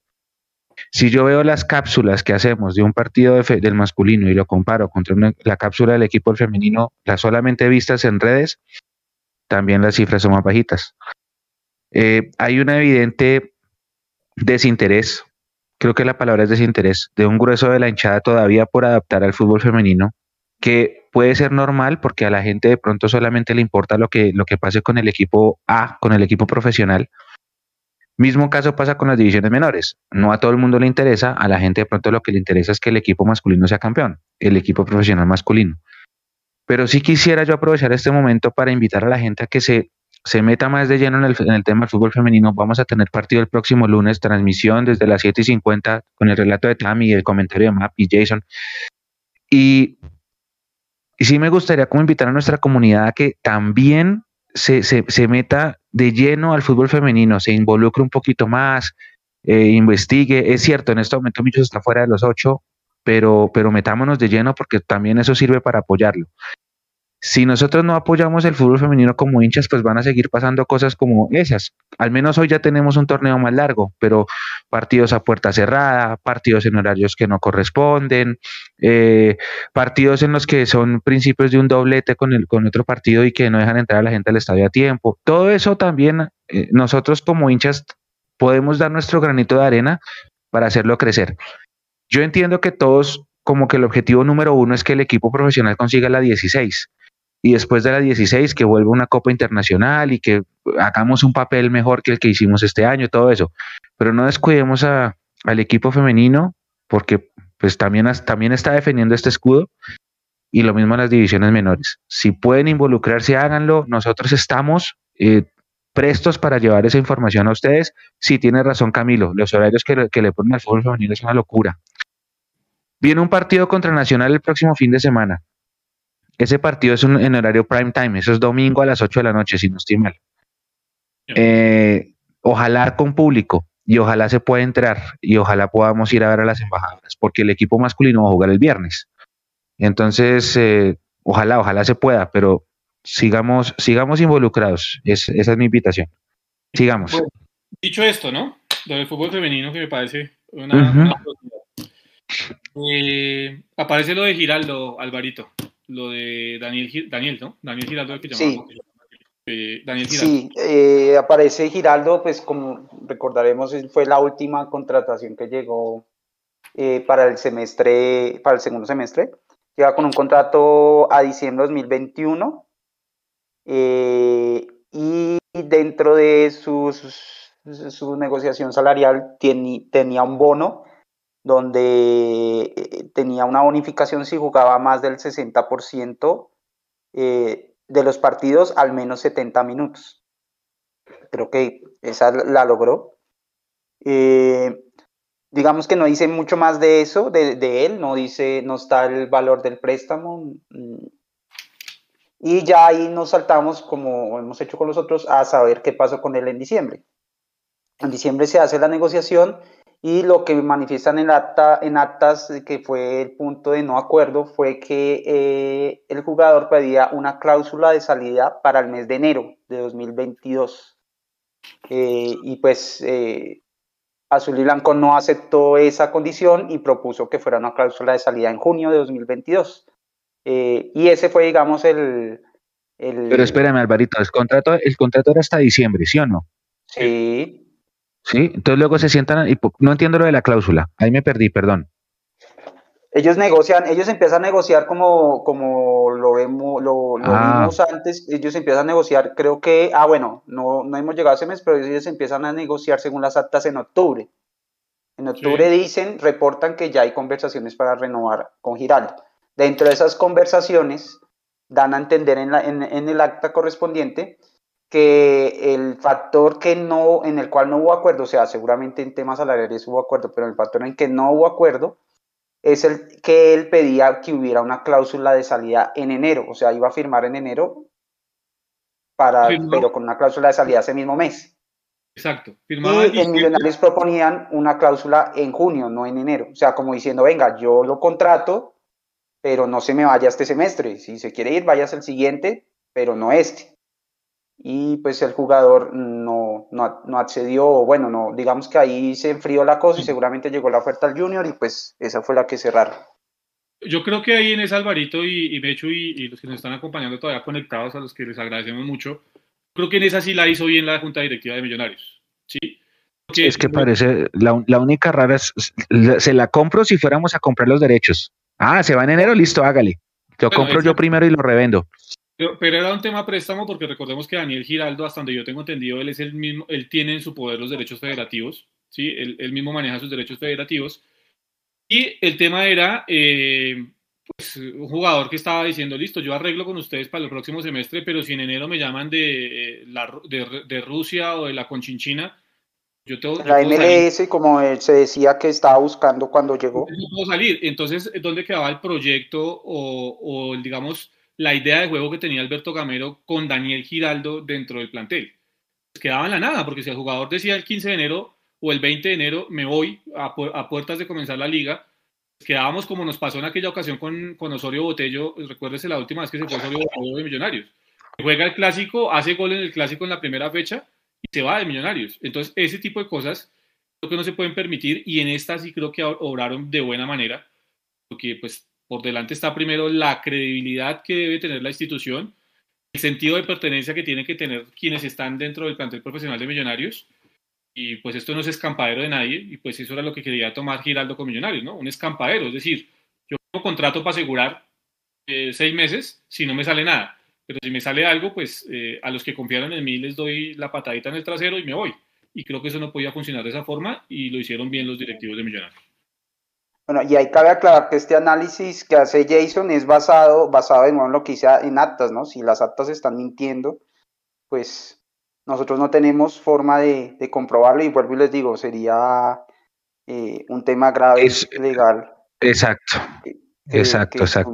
Estuviera, mintiendo. Ahora, que puede estar, pueden estar mintiendo, puede ser, pero por ahora no tenemos forma de comprobarlo y pues el análisis parte de eso, ¿no? De, de lo que dice el acta. Sí, lo que dice el acta es cierto, estoy con Jason, creo que se hizo bien. Ya si es otra situación diferente, pues ya habría que analizar bien cómo sería. Sí, yo, yo crearía lo de la cláusula si fuera, si fuera una compra, que uno diga, listo, váyase cuando quiera, que igual yo lo estoy revendiendo. Pero por un préstamo, sí, no. No es la primera vez que pasa con Daniel Giraldo, ¿no? Porque pues que la gente aquí se le olvida también el historial de Daniel Giraldo. Daniel Giraldo vino a Santa Fe con la misma circunstancia. Vino a Santa Fe cuando no tenía equipo, cuando no tenía quien le diera verdaderamente eh, cabían, eh, teniendo las condiciones, pero no tenía, no tenía mercado en ese momento, por X o Y circunstancia. Y en Santa Fe hace lo mismo. En Santa Fe hizo exactamente lo mismo. Llegó por seis meses y cuando no le firmaron lo que él quiso, pues a última hora terminó agarrándolo de Millonarios. Y quería hacer exactamente lo mismo con Millonarios. Y yo tengo información de que efectivamente fue así. Eh, otros manejarán otra información, pero yo sí tengo información de que hubo una intención de renovarle al jugador el jugador estaba supremamente afanado en que primero las condiciones laborales tenían que ser otro en el tema económico y que tenía que eh, Millonarios acceder a cada una de sus peticiones. Y yo creo que acceder a que un jugador se vaya en plena pretemporada, pues no, no cabía en los papeles de nadie. Y yo creo que en esa, en ideas está bien hecho que haya escogido su opción del junior, haya ido para el junior, ¿no? Bueno, la pregunta es, ¿a hoy Giraldo está eh, lesionado o es suplente simplemente por rendimiento? Suplente por rendimiento. Por rendimiento, ok. Vi, que Uribe entró hoy, vi que Ramiro Sánchez fue campeón de la B, vi que Ramiro Sánchez fue campeón de la B con el Unión Magdalena eh, en nuestro gran fútbol que tenemos. Bueno, ¿qué más, qué más tenemos? ¿Terminamos? No. No, todavía falta, todavía falta. Estamos en qué? Sí, sí, es que les, les, les, les propongo, bueno, son las 11.30, llevamos ya dos horas y media, falta todavía un montón de cosas por hablar. Yo no sé, muchachos, les propongo si la, la parte que falta, que es lo administrativo, lo podemos ver el martes en la noche, porque si no, acá seguimos hasta las 2 de la mañana y creo que nuestra comunidad tampoco se va a aguantar, Nico, ahí atrás. Entonces, no sé si quieran, muchachos, que la, la segunda parte, que es lo relacionado con administrativo y financiero, lo veamos el martes no, no lo digo que el lunes porque el lunes juegan las embajadoras y vamos a tener transmisión, pero si lo podemos ver el martes, no sé si están de acuerdo, lo podemos ver el martes, cerramos lo deportivo ahorita y vemos lo, otro el, el, el, martes por la noche ya que la asamblea es el miércoles. ¿Les parece? Ah, eh, sí, dice que aguanta, Nicolás Reyes dice que sigamos, Helber Galarga yo que es para que sigamos, no sé, ustedes mandan. Eh, Camilo Castellanos pues dice que sigamos. Eh, a ver, balance, balance en el chat. para seguir. Eh, están desparchados. Sigan. Hasta las 5 de la mañana, dicen acá. Sigan. Yo no sé. pero, la que propone es interesante porque salimos de todo el tema deportivo y ya nos podemos también dedicar sí. más con, con, con, detenimiento todo el tema eh, económico y administrativo de Millonarios que creo que también hay que, hay que pegarle una mirada. Uy, es que eso hay que verlo con lupa. Sí, entonces, eso hay que verlo con lupa. Sea septiembre, octubre, noviembre, o sea, tenemos 15, 20 minutos más para terminar con lo deportivo. O sea, les termina de coger el sueño a los que están ahí todavía conectados. De verdad, gracias por hacer el aguante. Y eh, si quiere, entonces el martes, efectivamente, como usted lo dice, previo a la asamblea, hacemos en la otra parte. Sí, Miren, y, la gente se, se, se, empezó a escribir en forma. Bueno, hay, hay harta gente conectada, eso me gusta. Eso me gusta. Dice acá, bueno, ya ahorita le, le pasó a Nico que saluda a la gente, pero, pero sí. Lo deportivo es que llevamos dos horas treinta hablando solamente de lo deportivo y miren, miren que eh, hemos abarcado bastante y toda falta. Pero bueno, sigamos. Listo, vamos, eh, dice Luisa Rojas, yo los quiero mucho, pero me coge el sueño. Sí, Luisa, eh, ya vamos a terminar con el, lo deportivo y nos vamos. No, pero eh, que aguante de todos ustedes, gracias por... Sí, sí, sí, sí, sí. Y activarse, claro, se activaron todos en el chat y aquí pues... Se activaron, muchachos. se activaron. Eh, dice, dice Soy del Milan que vio el video de Millos Toluca, eh, es importante decirlo, el video de los goles está en las redes, pero el video, el partido completo está en YouTube. Si se quieren ver el partido completo, váyanse al canal de YouTube que ahí está completito. El 5-5. Íbamos ganando 3-1 al final del primer tiempo. En el segundo tiempo, en 10 minutos nos empatan. Después nos ponen, se ponen 4-3. Eh, empata de penalti Raúl Ramírez Gacha. En la última jugada de ellos hacen el 5-4, saca Millos y en la siguiente jugada 5-5 y se acaba. Un partidazo. Un partidazo. Váyanse, lo vean completico. Está en el canal de YouTube. 3.32 de la, de la tarde, perdón, en Melbourne. en Melbourne. Eh, bueno, hagámosle. Sí, sí, sí. sí, está muy tarde en Australia también. Next. Eh, en septiembre, en septiembre, eh, se plantea dentro de esa, dentro de esa, dentro de esa acta, eh, Barito, el tema de vender jugadores. Ya usted explica con más detalle cada una cosa. Jugar torneos internacionales y clasificar a cuadrangulares. Todo suyo, señor Álvaro. Bueno, ahí, ahí, ahí, ahí nos dejaron un mensaje a todos los que, los que vemos esas actas y a todos los que las tratamos de analizar, porque mm, eh, Jason habla de una proyección eh, que hacen para el 2022. En septiembre hacen una proyección a 2022. Eso lo vamos a ver de pronto el martes. Eh, el, tema, el tema de financiero y administrativo, digamos, fue, mm, por decirlo así, un poco montaña rusa. Pero entonces ellos están, digamos, en ese momento preocupados por saber, bueno, en 2022, qué proyección tenemos de cómo van a ser los ingresos. Eh, y ellos hacen, aclaran, aclaran, eh, ponen literalmente, esto es una proyección netamente financiera. El proyecto pues, deportivo es siempre ser campeón. Así lo sí, sí, no, es que, literal. Es que, es que, es que Alvarito, después de, después de lo del plan quinquenal, les toca curarse en salud de aquí hasta el día que se mueran en todas las actas. Porque es que si de aquí en adelante les toca. yo creo que yo creo que le dicen al que esté generando el acta, eh, Álvaro, hágame un favor. Esta cosa, cuando sea el acta, la imprimimos en resaltado en negrilla y en cursiva, todo. Lo ponemos en extra bold para que los socios el otro año que vengan y lean, entonces ya no nos hagan el mismo del plan quinquenal. Claro. Tal cual. Claro, claro, entonces, claro. Proyección netamente financiera. El proyecto deportivo es ser campeón, dice literalmente.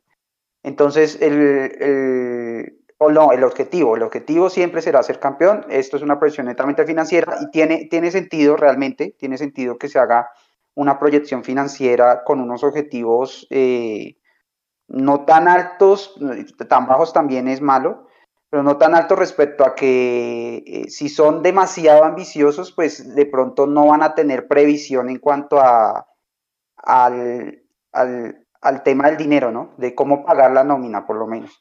Entonces, si van muy por lo alto, cuando toque pagar la nómina y no se cumplen los objetivos, pues no van a tener cómo pagarla, mientras que si hacen este tipo de proyecciones van a saber cuánta plata van a necesitar y van a saber, pues, de dónde va a salir. Eh, entonces es un tema netamente financiero, es lo que dice eh, Jason. ¿Y la, proyección, la proyección cómo es? Que, no, pues digamos que la proyección que ellos hacen en ese momento son que van a tener, voy a hablar solo de lo deportivo, lo, lo, miramos el martes sí, sí, con más profundidad.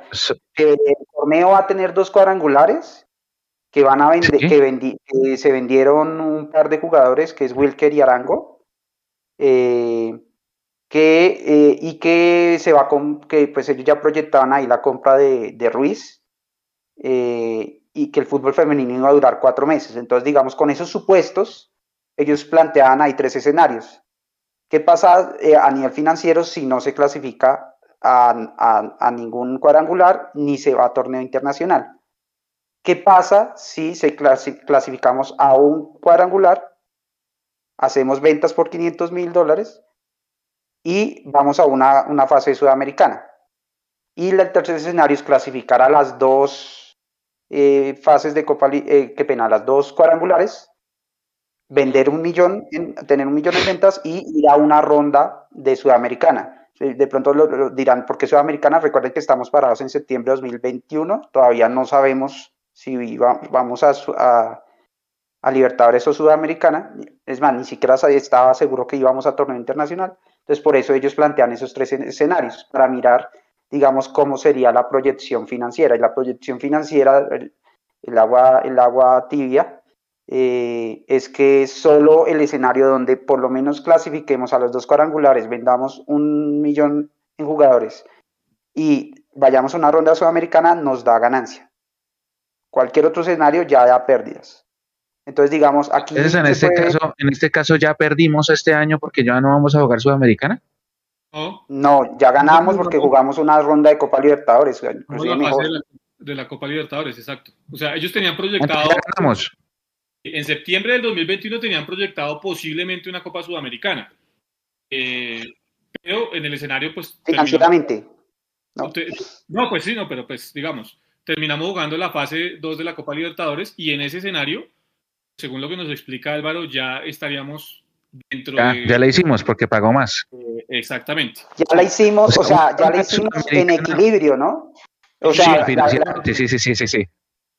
No, sí, sí, sí, sí, me, refiero que, me refiero a un punto que, o sea, a veces me queda en duda a mí también, y es que la lógica financiera o la lógica de este grupo Amber que siempre hemos pensado, en teoría, es que ellos están aquí para hacer plata. Entonces, si con ese objetivo financiero, eh, que en deportivo podría ser muy, por decirlo así, poco ambicioso, que es clasificar a cuadrangulares e ir a una ronda de torneo internacional, ya logran su equilibrio, entonces uno pensaría, bueno, si quieren ganar plata, pues tienen que apuntarle ya a más alto, ¿no? A, ser campeón, a pasar de rondas en torneos internacionales, que ahí está la plata. Entonces, ahí es donde uno dice, están demostrando ellos mismos con sus propios números que si quieren ver, ahí sí, show me, show me the money, es apuntándole siendo campeón y es pasando rondas en torneos internacionales. Si no, lo único que van a hacer es sobrevivir año a año y ya. Listo. Eh, de este jugador que sigue, de Esteban Ruiz, sí voy a decir el salario, porque ya digamos es historia patria de millonarios, ¿no? Entonces, las actas reportan, Alvarito, que Esteban Ruiz llegó a Millonarios, usted ya nos da los detalles, con un salario de 4 millones de pesos. Ese fue el, digamos, el detalle del salario que hay de Esteban Ruiz. Digo, lo, lo revelo porque ya no está Millonarios, pues porque al final de cuentas no se hizo nada con Esteban Ruiz en Millonarios, entonces por eso lo, lo hago. Yo no sé, eh, llegó solo hasta, diciembre, ¿cierto? Hasta diciembre. Diciembre del 2021. Sí, solo hasta diciembre del 2021. Y ya, eso digamos es el tema de, de Esteban Ruiz. Y hay una nota eh, nota, memorándum, eh, aclaración, acotación, como ustedes lo quieran tomar dentro de esas actas, parte de la Junta Directiva, en donde dice que es importante salir campeón y también es importante mantener el liderato en la reclasificación. Eso todo proyectado, recordemos, estamos en septiembre del 2021, ¿no? Eso era lo que proyectaba la Junta Directiva. Digamos que en esa, acta, en esa acta, recuerdo que para ese pedazo ponen la tabla de, la reclasificación y la tabla del torneo y hacen esa acotación. Dicen, bueno, es importante este semestre salir campeón y mantener el primer lugar en la reclasificación. Digamos, eso, está ya anotado en el acto. Eso, eso, está ya anotado. Y viene el dolor de cabeza y el retorcijón de estómago otra vez. Eh, aliste la milanta, Mechu. Equipo femenino. Ay Dios, equipo femenino. Ahí, digamos que ya subimos un ítem ya se le prestó un poquitico más de atención al fútbol femenino. Creo que aquí ya estábamos eliminados. Eh, sí. sí. Tipo femenino. Hay tabla de posiciones, al igual que en la anterior, ¿cierto? Y se hace una salvedad dentro de esas actas eh, en donde se aclara que pues no sorprende, no lo dicen así literalmente, pero pues no se ven sorprendidos por la eliminación de Millonarios, aclarando, pues Millonarios es el tercer equipo más joven de la competición. Entonces, digamos, es toda la información que tenemos del fútbol femenino. Habla de posiciones y eh, que es el tercer equipo más joven de la competición y que, pues, dado esa juventud, fue que, pues, Millonarios fue eliminado, ¿no? Eso es lo que interpreta uno de lo que ellos dicen ahí en, en, en, las actas. Con eso cerramos septiembre. Con eso cerramos septiembre. Eh, bueno. Es que de verdad me da, me da cosa que, que sean tan tan simples para hablar de un tema que es que, de un modo u otro también es fútbol profesional, como el tema del fútbol femenino, que está en crecimiento y que está en proyección, es otro tema. Pero pues no deja de ser Porque si no, si no se le apuesta, si no se le apuesta, pues Pues, bueno, y ni hablar del tema obviamente de equidad y de todo este tema de género y demás que pues se queda evidenciado acá en, muchas cosas, pero bueno, no vamos a entrar a, resumir ese tema.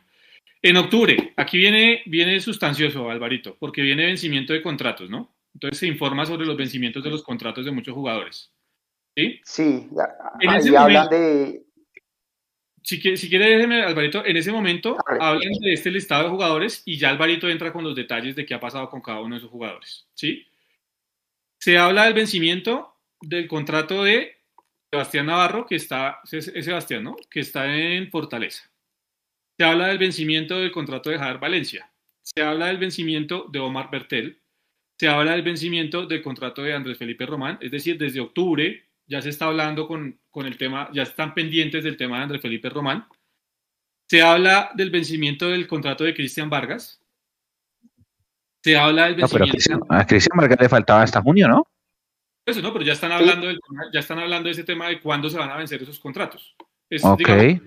Un estudio que están haciendo ellos de qué contratos están próximos a vencerse. ¿Cuáles son los más próximos a vencer? Sí ahí empiezan ellos también a hacer una proyección financiera respecto, obviamente, a esos contratos que van liberando, ¿no? Eh, hablan del vencimiento del contrato de Juan Camilo Salazar, eh, Orles Aragón y, y Blandón, que es otro que, ¿cómo es el, nombre? Eh, Brian, Brian. Blandón, que está también. Brian. Sí. Y ahí sí su merced con los detalles que ustedes la tienen más claro. Ah, bueno, digamos que eso es, este detalle que dijo Jason es el detalle que están aptas así tal cual, es como una tablita donde muestran eh, por cada jugador que, cuándo es el vencimiento. Eh, digamos, la mayoría de los que nombró Jason está junio de 2022, Salazar y Alagora julio de, 2022, o sea, un mes después, y Blandón está octubre de 2022. Eh, y ya lo que hemos podido saber con el tiempo es que, por ejemplo, Sebastián Navarro fue renovado. No, no, eso no es tan alto porque eso pasó este año, pero entendemos este que fue renovado y, su préstamo pues en, Fortaleza también. Eh, está el tema de Javier Valencia, acá aparece con, con, vencimiento en junio, lo que les decíamos al principio del programa. No es claro de quién es el jugador y no es claro qué va a pasar ahí. Eh, Bertel fue renovado, según lo que, lo que Millos expuso, fue renovado. Eh, este semestre es para este año, o sea, debe tener contrato hasta 2024, diciembre. Pues Román, ya sabemos todos pues que es un tema, lo que decía Jason, desde octubre lo tienen en mente, entiendo que desde octubre inclusive en el acta dice que están conversando, sí, en octubre en el acta hablan de conversaciones con Román, Giraldo y Uribe en acta octubre. Eh, Cristian Vargas, pues eh, digamos que lo tenían ahí, ya sabemos que al final terminó yéndose a, a Río Negro en diciembre, o bueno, en enero.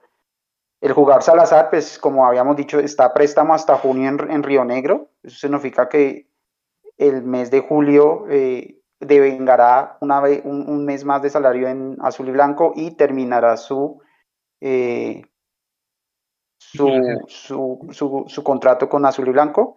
Orles Aragón está hasta julio de 2022. Eh, como decía Mechu, seguramente no hemos sabido que esté entrenando, que esté en otro equipo ni nada, ni que haya sido vendido hasta el momento de, o sea que seguramente está entrenando con el equipo.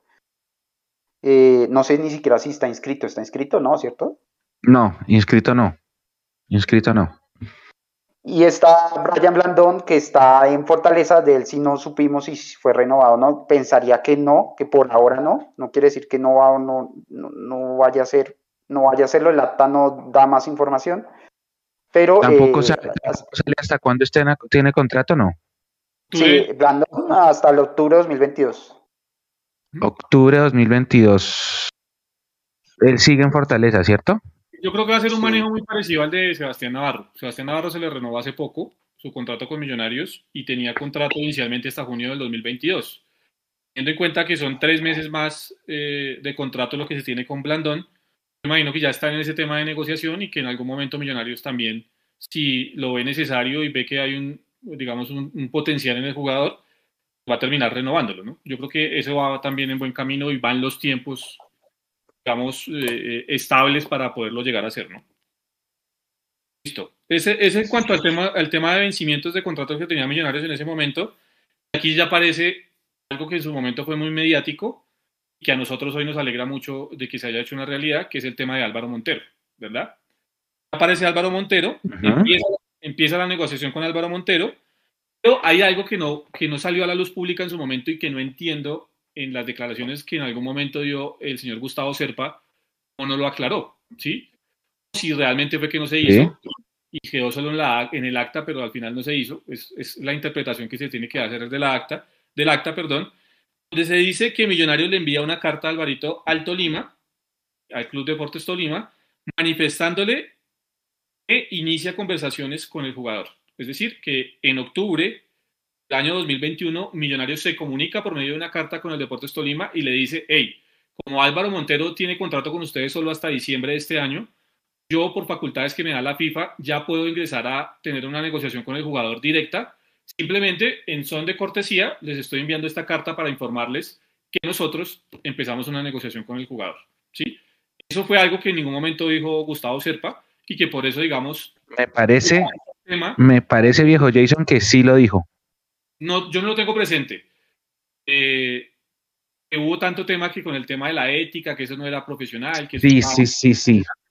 Creo que, creo que en, la, entrevista, que esa también está en mundomillos.com, creo que en la entrevista en la que él habla de lo rimbombante que era Erazo y que no contratan a Buletich por terminar en Ich y todas esas cosas, en alguna parte creo que yo sí habla, él sí habla del tema de Montero y dice que, que, se le comunicó al Tolima. yo también la, la, tendré que escuchar mañana otra vez, pero sí.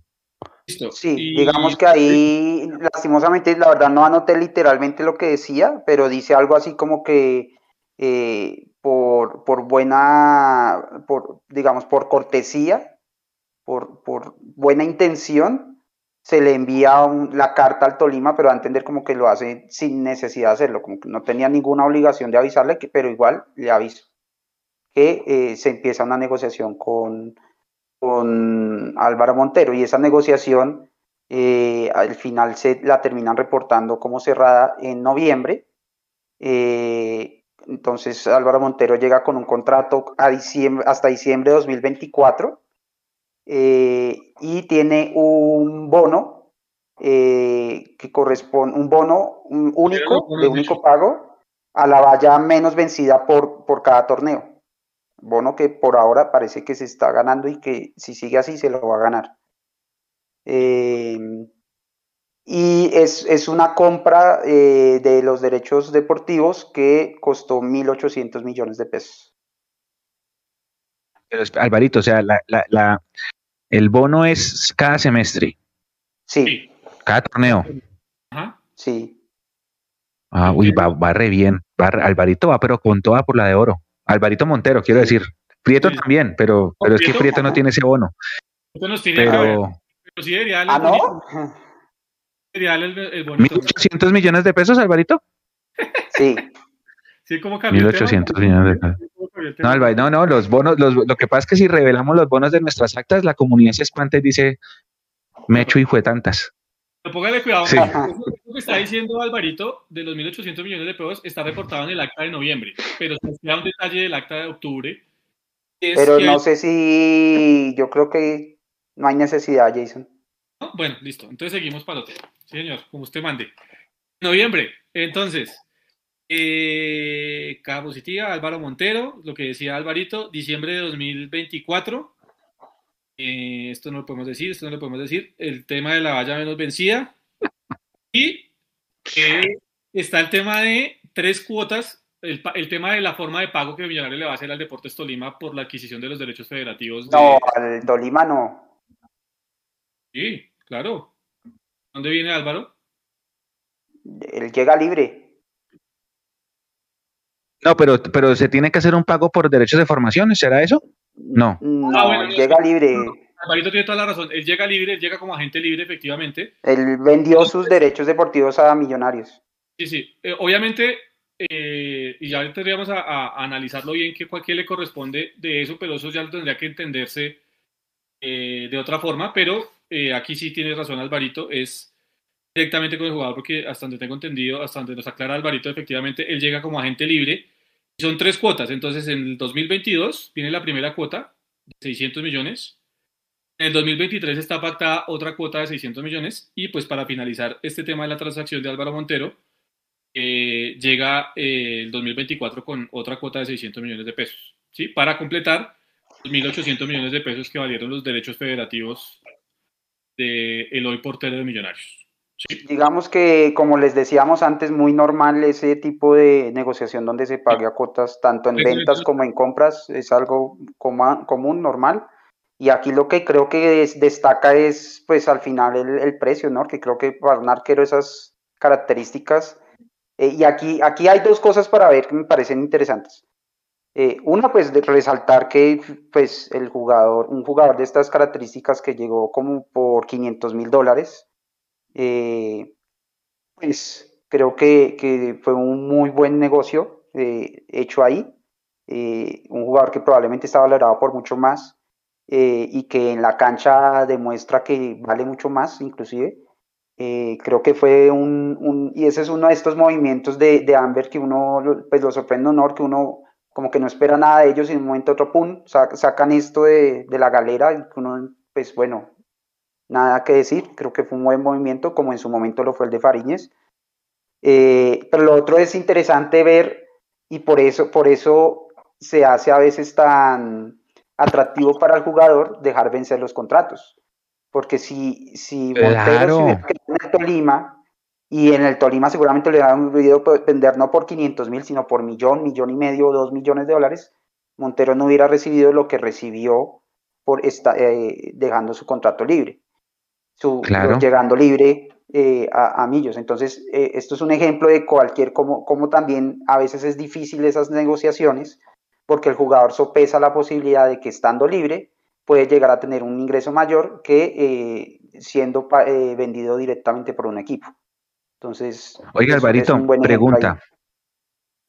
Eh, aquí dice Luisa que noviembre es el mejor mes del año, claro, es el, mes en el que cumplimos los cracks.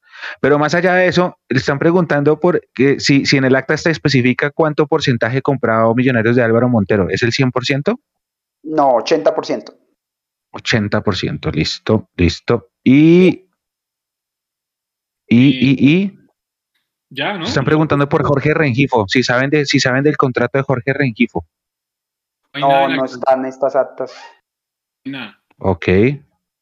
Nada en actas. Pero a mí me parece, a mí me parece que, que 1.800 millones de pesos por Álvaro Montero es muy buen negocio. Es que, es que mire, Mecho, si usted se va a Transfer Market, pues que digamos, pues no es la realidad, sí, no es la verdad absoluta sobre el tema de transferencias, pero sí da, digamos, muy cercano, Transfer Market lo tiene hoy evaluado en 1,6 millones de euros a Álvaro Montero. ¿sí? Sí. Entonces quiere decir que pues ya obviamente el tema si Millonarios lograse en algún momento, que ojalá no sea cerca, sino que pues con el jugador más consolidado, ojalá en Selección Colombia y demás, eh, pues Millonarios puede hacer un muy buen negocio por Álvaro Montero, evidentemente. Entonces, eh, yo creo que en esta sí la, la, van ganando, ¿no? Porque primero lo consiguen a muy buen precio, en un momento donde nadie se lo esperaba. Y eh, pues el jugador está respondiendo en la cancha, ¿no? Creo que el rendimiento que está teniendo Álvaro mm. importante, salvo ese pequeño lunar en la Copa Libertadores en el primer partido. Igual si no está él también nos hacen otros tres, otros cuatro, pero pues se equivocó en esa jugada. Eh, el jugador evidentemente ha rendido y ha cumplido y creo que eso termina siendo un gran negocio. Yo diría que el negocio eh, o podría ser uno de los tres primeros, eh, de los tres grandes negocios de la era azul y blanco de Millonarios. Tomado lo que fue en su momento Wilker Faría. Sí, a mí se... La adquisición de Daniel Ruiz y este tema de Álvaro Montero, parece que están ahí en sí. los tres transacciones. Sí, sí, sí. Ahora, yo me queda la duda, me queda la duda, compañeros, porque nosotros de nuestras fuentes internas, la cifra que nos habían dicho de Daniel Ruiz era mucho más bajita de la compra de los derechos. Eh, pero sí, la de Ruiz, lo de Montero me parece buenísimo. O sea, es 1800 por semejante portero. Sí, ahora están hablando de que, de que hay una posibilidad, porque eso también ya me pasaron un link por acá, de que había una posibilidad de que fuera convocado a selección ahorita, que está latente la posibilidad de que Álvaro Montero vaya a selección, pues por su gran campaña que ha venido haciendo con Millonarios y sus ocho vallas invictas. Que si es así, sería primero muy merecido para el jugador y segundo una vitrina la hijo de madre para nosotros y pues pensando en, una futura venta. Eh, pero bueno, sí, esto me parece bien. El corazón, eh, yo que soy pro selección, en este momento creo que no es, el no, es, no es el más adecuado para que Álvaro Montero vaya a la selección. Lo digo por dos cosas. No, porque sabemos que el titular es David Ospina y en 12 años que está David Ospina en la selección colombiana no ha pasado absolutamente nada, salvo una lesión. Entonces, desde que esté David Ospina en la convocatoria, juegue o no juegue en el Napoli, es el titular. Eh, y, ese, y este, este proceso, termine bien o termine mal, va a terminar con David Ospina en el arco. Ese es mi primer argumento. Y el segundo, yo no quiero que tenga vitrina con Selección Colombia en este momento porque no quiero que lleguen ofertas por él rápido, ¿me entiendes? O sea, yo, quiero que... Quiero que Álvaro Montero esté por lo menos año y medio con Millonarios, dándonos todo lo que nos puede brindar y, llevándonos, ¿por qué no a competir de mejor manera a nivel internacional? Entonces, esa es mi posición respecto a Álvaro Montero. No porque no tenga las condiciones, creo que las tiene. Aquí en el chat, Mechu. No, sí. las tiene. Ahora, Millonarios tiene que aprender, Jason, perdone que lo los Millonarios tiene que haber aprendido que si, si haces un contrato a tres años con un jugador, lo tienes que vender al 2-2. O si no, va a pasar lo de Felipe Romo. Yo creo que yo creo que ellos lo tienen claro, el lío es eh, que lo logren, ¿no?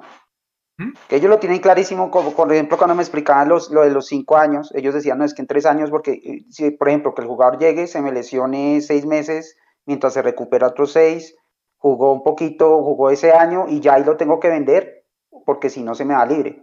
Entonces ellos lo tienen claro, el lío es que a veces no son capaces o no, no sé, no, no tienen el mercado, no se mueven, no hacen la gestión, lo, que sea que sea que, es difícil de saberlo, no logran gestionar esas ventas en el momento adecuado. Y tampoco a veces logran gestionar las renovaciones, porque otro camino es listo, pues no, lo, no ahorita no lo puedo, no tengo chance de venderlo, voy a tratar de renovarlo que en algunos casos lo pudieron hacer, con, creo que con Duque lo pudieron hacer, con Fariñez entiendo que antes de irse también lograron renovarlo, pero hay otros que no, definitivamente no, no lo lograron.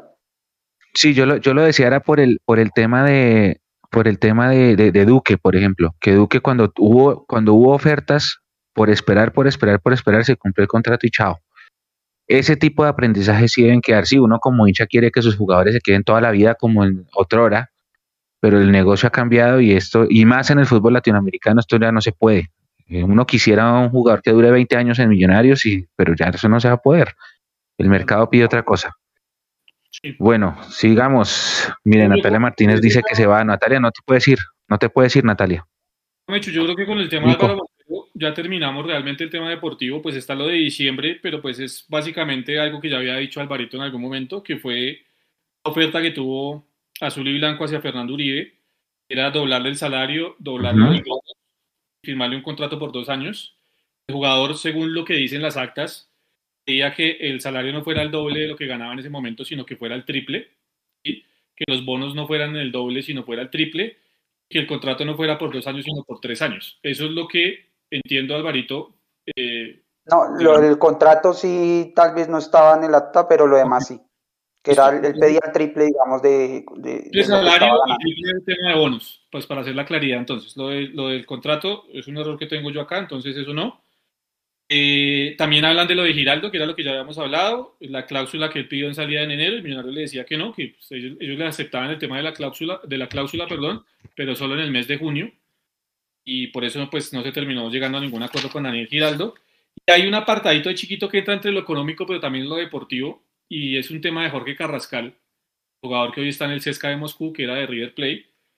Eh, aparece que Millonarios, a, Millonarios, perdón, a Millonarios el Sevilla de España eh, sigue adeudando 1.810 millones de pesos y River le adeuda todavía por el jugador 98 millones de pesos. Eh, eso se va a demorar porque pues precisamente Carrascal se fue para Rusia y sabemos todo lo que está pasando entre Rusia y Ucrania. Entonces Platica de allá no va a venir todavía y se va a demorar ese tema de Carrascal, eh, de lo que todavía debe Sevilla y de lo que todavía le debe River Plate. Sí, digamos que ahí lo importante para de pronto preguntar a la Asamblea es saber cómo va ese tema, porque pues esto ya debería estar en, en el FIFA y, o si no en el TAS, mejor dicho, yo creo que ya me imagino igual porque no creo lo mismo la lógica, la lógica del, del, del dinero indica que seguramente ya están buscando todas las formas de poder cobrar esta plata. Eh, serían, pues, lastimosamente no, no, no dice mucho o no dice nada de qué gestión se ha hecho y eso será de pronto alguna de las preguntas que, que habrán en la asamblea, porque si es importante, también es una plata importante, básicamente lo que vale, lo que costó Montero Entonces, eh, sí sería bueno saber, porque es que yo creo que si fuera al revés, si fuéramos nosotros los que estaríamos debiendo, ya tendríamos eh, el agua al cuello. Entonces yo sí creo que hay que, lo que, lo que decíamos con el caso Boca, o sea, hay que, eh, hay que sentar, sentar una posición firme, ahí hay que buscar, hay que cobrar, y si, si hay que hacerles, por ejemplo, lo que pasa acá, lo que pasa en Argentina, que no pueden contratar en una temporada o que les bloquean las contrataciones hasta que paguen, o bueno, todo eso que hemos visto acá, yo creo que, o sea, son los mismos derechos y al Sevilla hay que, que buscar que le hagan eso, hay que buscarlo, pero eh, creo que, que sí nos, sería bueno saber qué gestión hay y qué, qué, qué, puede, qué solución puede verse en el, en el corto plazo, porque es que el tema de Carrascal ya es de, creo que van como cinco años, ¿no? ¿Hace cuánto salió Carrascal? Cuando... 2016, si no estoy mal. Ya van para seis años, o sea... Sí, o sea, yo, yo la verdad que... sabía que había algo de River, pero no tenía entendido nada de lo, de, lo del Sevilla. Eso del Sevilla sí, digamos, y es una plata importante, porque estamos hablando de 1.810 millones de pesos, estamos hablando de palabras más, palabras menos, un mes de, un, mes de funcionamiento de millonarios. Entonces creo que esa platica iría demasiado bien, ¿no? Tal cual. Listo, Mechu. No sé, alguna inquietud, pregunta, sugerencia, pero ya con eso cerramos el tema deportivo del, del año 2021.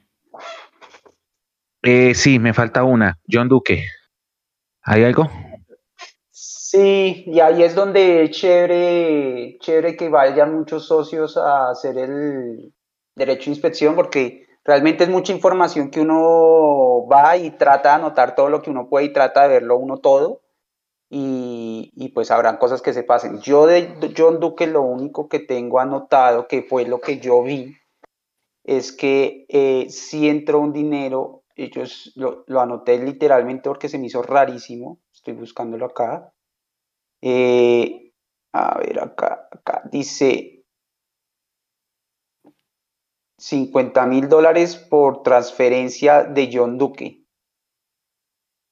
Dice. Espérame, espérame. Ah, acá está, acá está. Duque, primer pago, transferencia, Duque, 50 mil dólares. Eso fue lo que yo, lo único que yo vi de John Duque. Eh, yo aprovecho para saludar a, sé que es de la competencia, pero es muy amigo mío y nos cubrimos ahí mucho, Santiago Pardo, que fue también él me, me, hizo asesoramiento en la forma de solicitar acceso a, a Blanco para este, para este, ejercer este derecho de inspección, que es justamente lo que les digo de enviar el correo jurídico arroba millonarios.com.co eh, ustedes pueden escribir ahí que no autorizan ni que los graben ni que tomen ningún dato personal. Eso también me lo recomendó Santiago a raíz de lo que ya sabemos que le pasó a él. Em, y eh, no les pueden prohibir ingreso al celular. Eso sí, no pueden usarlo para grabar ni tomar fotos, pero digamos, ellos en el correo que responden que listo, que lo esperan a uno, que les recuerdan que no se puede ingresar al celular, eso no se puede hacer. No le pueden a uno prohibir eh, ingresar al celular. Eh, él, digamos, en las notas que él tiene, lo corroboré con él, él dice que eh, John Duque fue vendido por 500 mil dólares. Lo volví a corroborar con él, digamos, antes de empezar el programa lo corroboré con él y él me dice que lo vio en las actas y en, y en los estados financieros, en las notas de los estados financieros. Entonces seguramente pues se me pasó a mí, se me pasó a mí ese, ese detalle.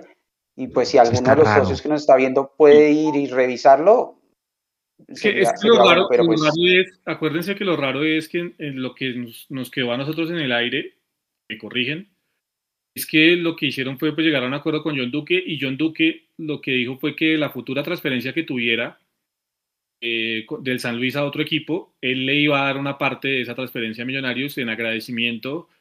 Ese fue como el acuerdo que se quedó, con el que se quedó en ese momento. Eso fue lo que quedó en el aire y fue la versión que recibimos creo habérsela escuchado a alguno, no sé si fue a Camacho o a Certa en algún momento, creo habérsela escuchado, pero ya con lo que aparece en las actas, pues eh, es evidente que hubo un cambio en ese tema y hay que averiguar realmente qué fue lo que pasó con el tema de, John Duque. Y nos queda otro Está raro, está raro. Y nos queda otro tema, Mechu, eh, de lo que también aquí, y, está bien que nos lo diga, eh, Camilo Pintor, creo que fue el que nos preguntó que si que recordáramos que en 2021 fue la fallida eh, contratación de Mafaldo, el central del Palmeiras, a Millonarios. Sobre ese tema, Alvarito, creo que hay un pequeño aparte o un pequeño apunte en las actas, donde sí se, se menciona algo de Mafaldo, ¿no? No están las actas, está en eh, el informe de gestión ah. de 2021, el que leerá Camacho en la Junta Directiva. Eh, hay un apartado que habla de temas legales eh, y hay un, una un proceso deportivo, un proceso de, deportivo de reclamación relacionado con Palmeiras y Mafaldo. No dice más, digamos, no se entiende muy bien pareciera ser que hay un tema de reclamación ahí de Palmeiras hacia Millonarios por ese tema, pero no especifica exactamente qué puede ser. Digamos que ahí, ahí y para, para resolver también el tema de, preguntan por la demanda de Envigado, también pues lo, lo anotan en ese informe de gestión de que, digamos, para, para, para leer esa, ese o para darles ese detalle, de lo que dice específicamente en tema legal, dice que hay eh, dos demandas nuevas de jugadores del club deportivo a, Azul y Blanco, eh, dos demandas nuevas que se, que se sumaron en 2021 para un total de nueve. Hay cinco demandas de casos de ex, empleados de Azul y Blanco. Eh, hay un reclamo de, millonarios, sí, de Azul y Blanco. Digamos que esto si bien no, digamos, no es deseable, tampoco es raro que las empresas tengan reclamos de desempleados. Digamos, algunas son con justa causa. Lo que pasa es que yo lo tenía, sí, yo lo tenía, lo, tenía era la vieja corporación, porque siempre eran jugadores de la antigua corporación que por ahí trataban de hacerse el negocio con azul y blanco, pero ya, si son desempleados de, la, de la sociedad. Sí, hay de esos. Esas hay dos nuevas, ¿no? un total de nueve. Hay cuatro, cuatro de la antigua corporación y cinco de, azul y blanco. Una, una es Perlaza, eh, creo, otra es eh, Leonard Vázquez, si no estoy mal. ¿Voy bien? ¿Sí? sí, no, pero no, es que no dice los, no los nombra, digamos. Pero sí, sí sabemos, ah, pero, sí sabemos que, son ¿no? sí, eh, Deben ser ellos, sí. Y, eh, no, bueno, ya el de Mafaldo, que hay una reclamación que también habrá que preguntar el, el miércoles en la Asamblea. Sí, y ahí hablan de la reclamación a River y Sevilla por el tema de Carrascal, Carrascal y hablan de la reclamación de Envigado hacia Millonarios por Martínez. Pero lo, que les digo, los nombran, así tal cual como lo estoy diciendo, eso es lo que hay. De Martínez, de lo de Jefferson Martínez sí tengo conocimiento yo, porque yo estaba muy pendiente del tema. Eh, y de gente del Envigado, directivos del Envigado y, bueno, un directivo del Envigado, para que no digan que yo hablé con todos los directivos del Envigado, que después van a malinterpretar, un directivo del Envigado y la persona que está a cargo de ese proceso, que está llevando el, el proceso a favor del Envigado, eh, me han dicho y han sido enfáticos en que eso todavía está quieto, que está completamente estancado y que por ahora no hay noticias al respecto. O sea, la reclamación está, está en proceso, pero hasta el momento, al parecer, ningún avance de eso y ese tema para resolverlo se va a demorar todavía un tiempo más por parte de Millonarios y de Envigado, así que ahí no habría mucha cosa. Y ya para cerrar, eh, estos datos, Alvarito, que me parecen importantes, es el tema que en azul y blanco recalcan que hay 15 jugadores del fútbol base de propiedad de Millonarios, eh, que hacen parte del plantel eh, profesional, ¿verdad, Alvarito? 15 jugadores del fútbol base que hacen parte del plantel profesional cinco de ellos son titulares, ¿no? Entonces creo que también como tratando de realzar un poco el proyecto deportivo que ellos han venido teniendo. Y también recalcan, voy a decirlo, esto es lo que dicen las, en las actas, y no es que yo esté a favor de lo que esté diciendo las actas, simplemente esto es lo que están diciendo las actas. Hay unas veedurías locales cerradas, y Alvarito me hacía la recordación, eso inició con el Chamo Serna en algún momento, y habría que ir al Chamo Serna para averiguar realmente en qué quedó ese proyecto cuando él se fue, hacer la comparación real de cómo va hoy, que hay un, un, tema de scouting en todas las regiones del país. Es decir, Millonarios retoma lo que hace mucho tiempo no había, según estas actas, es ir a buscar talentos en todas las regiones del país para traerlos a jugar a Millonarios. Eso es básicamente lo que cierra en el tema del informe eh, deportivo. Ah, había un dato, un, dato que en la previa no le di a Jason porque literalmente le dije, no me entiendo la letra, entonces no, no sé qué escribí, pero ya me entendí la letra. Eh, dice que 13 jugadores, 13 jugadores fueron promovidos de las, de las inferiores al equipo profesional. o sea, son 15 jugadores de divisiones inferiores están en el equipo profesional, 5 son titulares, 13 jugadores fueron promovidos desde el fútbol base y 4 debutaron el año pasado y ese es un plan estratégico que ellos tienen al respecto, digamos, lo llaman así, que es como un plan estratégico. Sí, sí, sí, el plan estratégico. Más lo que nombraba Jason del trabajo de scouting en todas las regiones, scouting, y veedurías locales cerradas. Entiendo que parte de ese trabajo de scouting, por ejemplo, es que llegara Becan David y. y Gómez, por ejemplo. Y, y, Quiñones. ¿Mm? Eh, pues digamos, esos son los detalles que resaltan. Esos datos que les dimos, esos están, esos están en el informe, en el informe de gestión que será público. Esa, esa información sí va a ser pública a partir del miércoles, después de la asamblea, va a ser pública. Y eso se va, se va a poder bajar de la página de socios, me imagino. El informe de gestión y los estados financieros ingresando ese mismo miércoles. Yo al profe Edgar sí le creo mucho, al director de las divisiones menores. Él es él antes de asumir el rol de, director, porque el rol lo tenía el profe Germán Morales, él era scouting. Y, él ha hecho, él ha, hecho trabajo interesante con muchos jugadores. Eh, Bertel Vega, eh, Román, me parece, que hay de la mano con Neis Nieto. Ellos trabajaron juntos y Neis, Nieto, de hecho, se lo quería llevar al Once Caldas cuando, cuando fue allá. Ahorita Neis Nieto no sé dónde está porque salió del Caldas, pero el profe Edgar yo sí le creo mucho. Eh, bueno, muchachos, eh, 12 de la noche, 13 minutos. Muchas gracias, Alvarito. Muchas gracias, Jason. Muchas gracias, Nico. Y muchas gracias a los que se quedaron hasta el final. Hay harta gente conectada todavía, wow. Eh, muchas, muchas, muchas gracias de verdad por, por quedarse. La segunda parte va a ser el próximo martes, ya con los temas financieros administrativos, para que sigamos escudriñando estos informes de millonarios de azul y blanco. Eh, si tengan alguna, alguna frasecita de despedida, Jason, Alvarito, Nico, antes de cerrarlo, gracias. No, yo, yo, agradecerles a todos los que estuvieron aquí, eh, pues conectados, haciéndonos el aguante y acompañándonos. Hacer recalco, eso sí, obviamente, que la información que dimos es basado en lo que está escrito en las actas de, Millonarios. Eh, algunas que se prestan para, para interpretación, quisimos mejor no abordar a profundidad ese tema, pero pues obviamente tratamos de dar la información de la manera más verídica desde lo que está ahí en las actas de millonarios. Eso no quiere decir que sea el 100% verdad, que el 100% sea obviamente eh, así como lo pintan ellos en las actas, pero pues quisimos dar esa información previo obviamente a lo que es la asamblea del próximo miércoles. Y el martes pues obviamente vamos a estar con el tema ya eh, un poco más de lo económico y administrativo que ha tenido Millonarios en, el, o que tuvo Millonarios en el, año 2021. ¿no? Sí, digamos que, como decía Jason, pues esa es, esa es, eso es como, mejor dicho, como si en Millos nos dijera, mira, esta es mi verdad, vean mi verdad.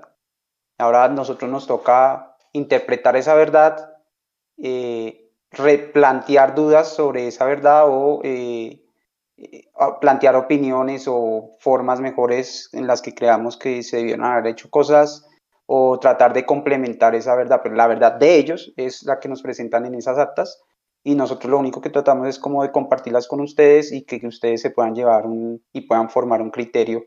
Eh, yo espero que el próximo martes podamos entonces ya hablar un poquito más del tema financiero, seguramente no va a ser tan largo, eh, porque pues no sé si entremos en un detalle tan específico de, decirles el número exacto y todo, pero seguramente sí entraremos a analizar cómo, cómo esto que hablamos hoy mueve en, parte todo, todo el tema financiero también. Correcto. Están preguntando por el cuándo va a estar esto en los agregadores. Pónganle ustedes que dos horas más eh, está ya listo en Spotify y está en Apple para que lo puedan escuchar. Pónganle que son las 12, 2 de la mañana, yo creo que ya está subido. Nico, ¿algo adicional antes de cerrar? No, nada, que, que gracias por, por el aguante a todos ustedes. Que descansen, que nos vemos el próximo martes. Y, no, ya, ya Tintico hasta ahora ya no, ya ahora sí. No, no, Tintico no podemos dormir, sí, claro, claro. Bueno, Alvarito, Jason, muchas gracias de nuevo, Nico, gracias a toda la comunidad eh, también que se quedó hasta acá, los que van a escuchar el programa que salió bastante interesante. Hay muchas cosas que yo, por ejemplo, desconocía, nos hemos enterado de mucho, nos hemos informado todos, así que de, parte de, este servidor, un abrazo gigante. Desde León, Guanajuato, saluda a Andrés. Un abrazo grande para todos y nos encontramos el lunes en la transmisión del femenino, el martes en la previa, el miércoles en la asamblea, el jueves en el live, el viernes en Millonarios Caldas, el domingo en Millonarios Nacional y esto no para. A todos muchas gracias, un abrazo gigante y nos encontramos muy pronto. Chao.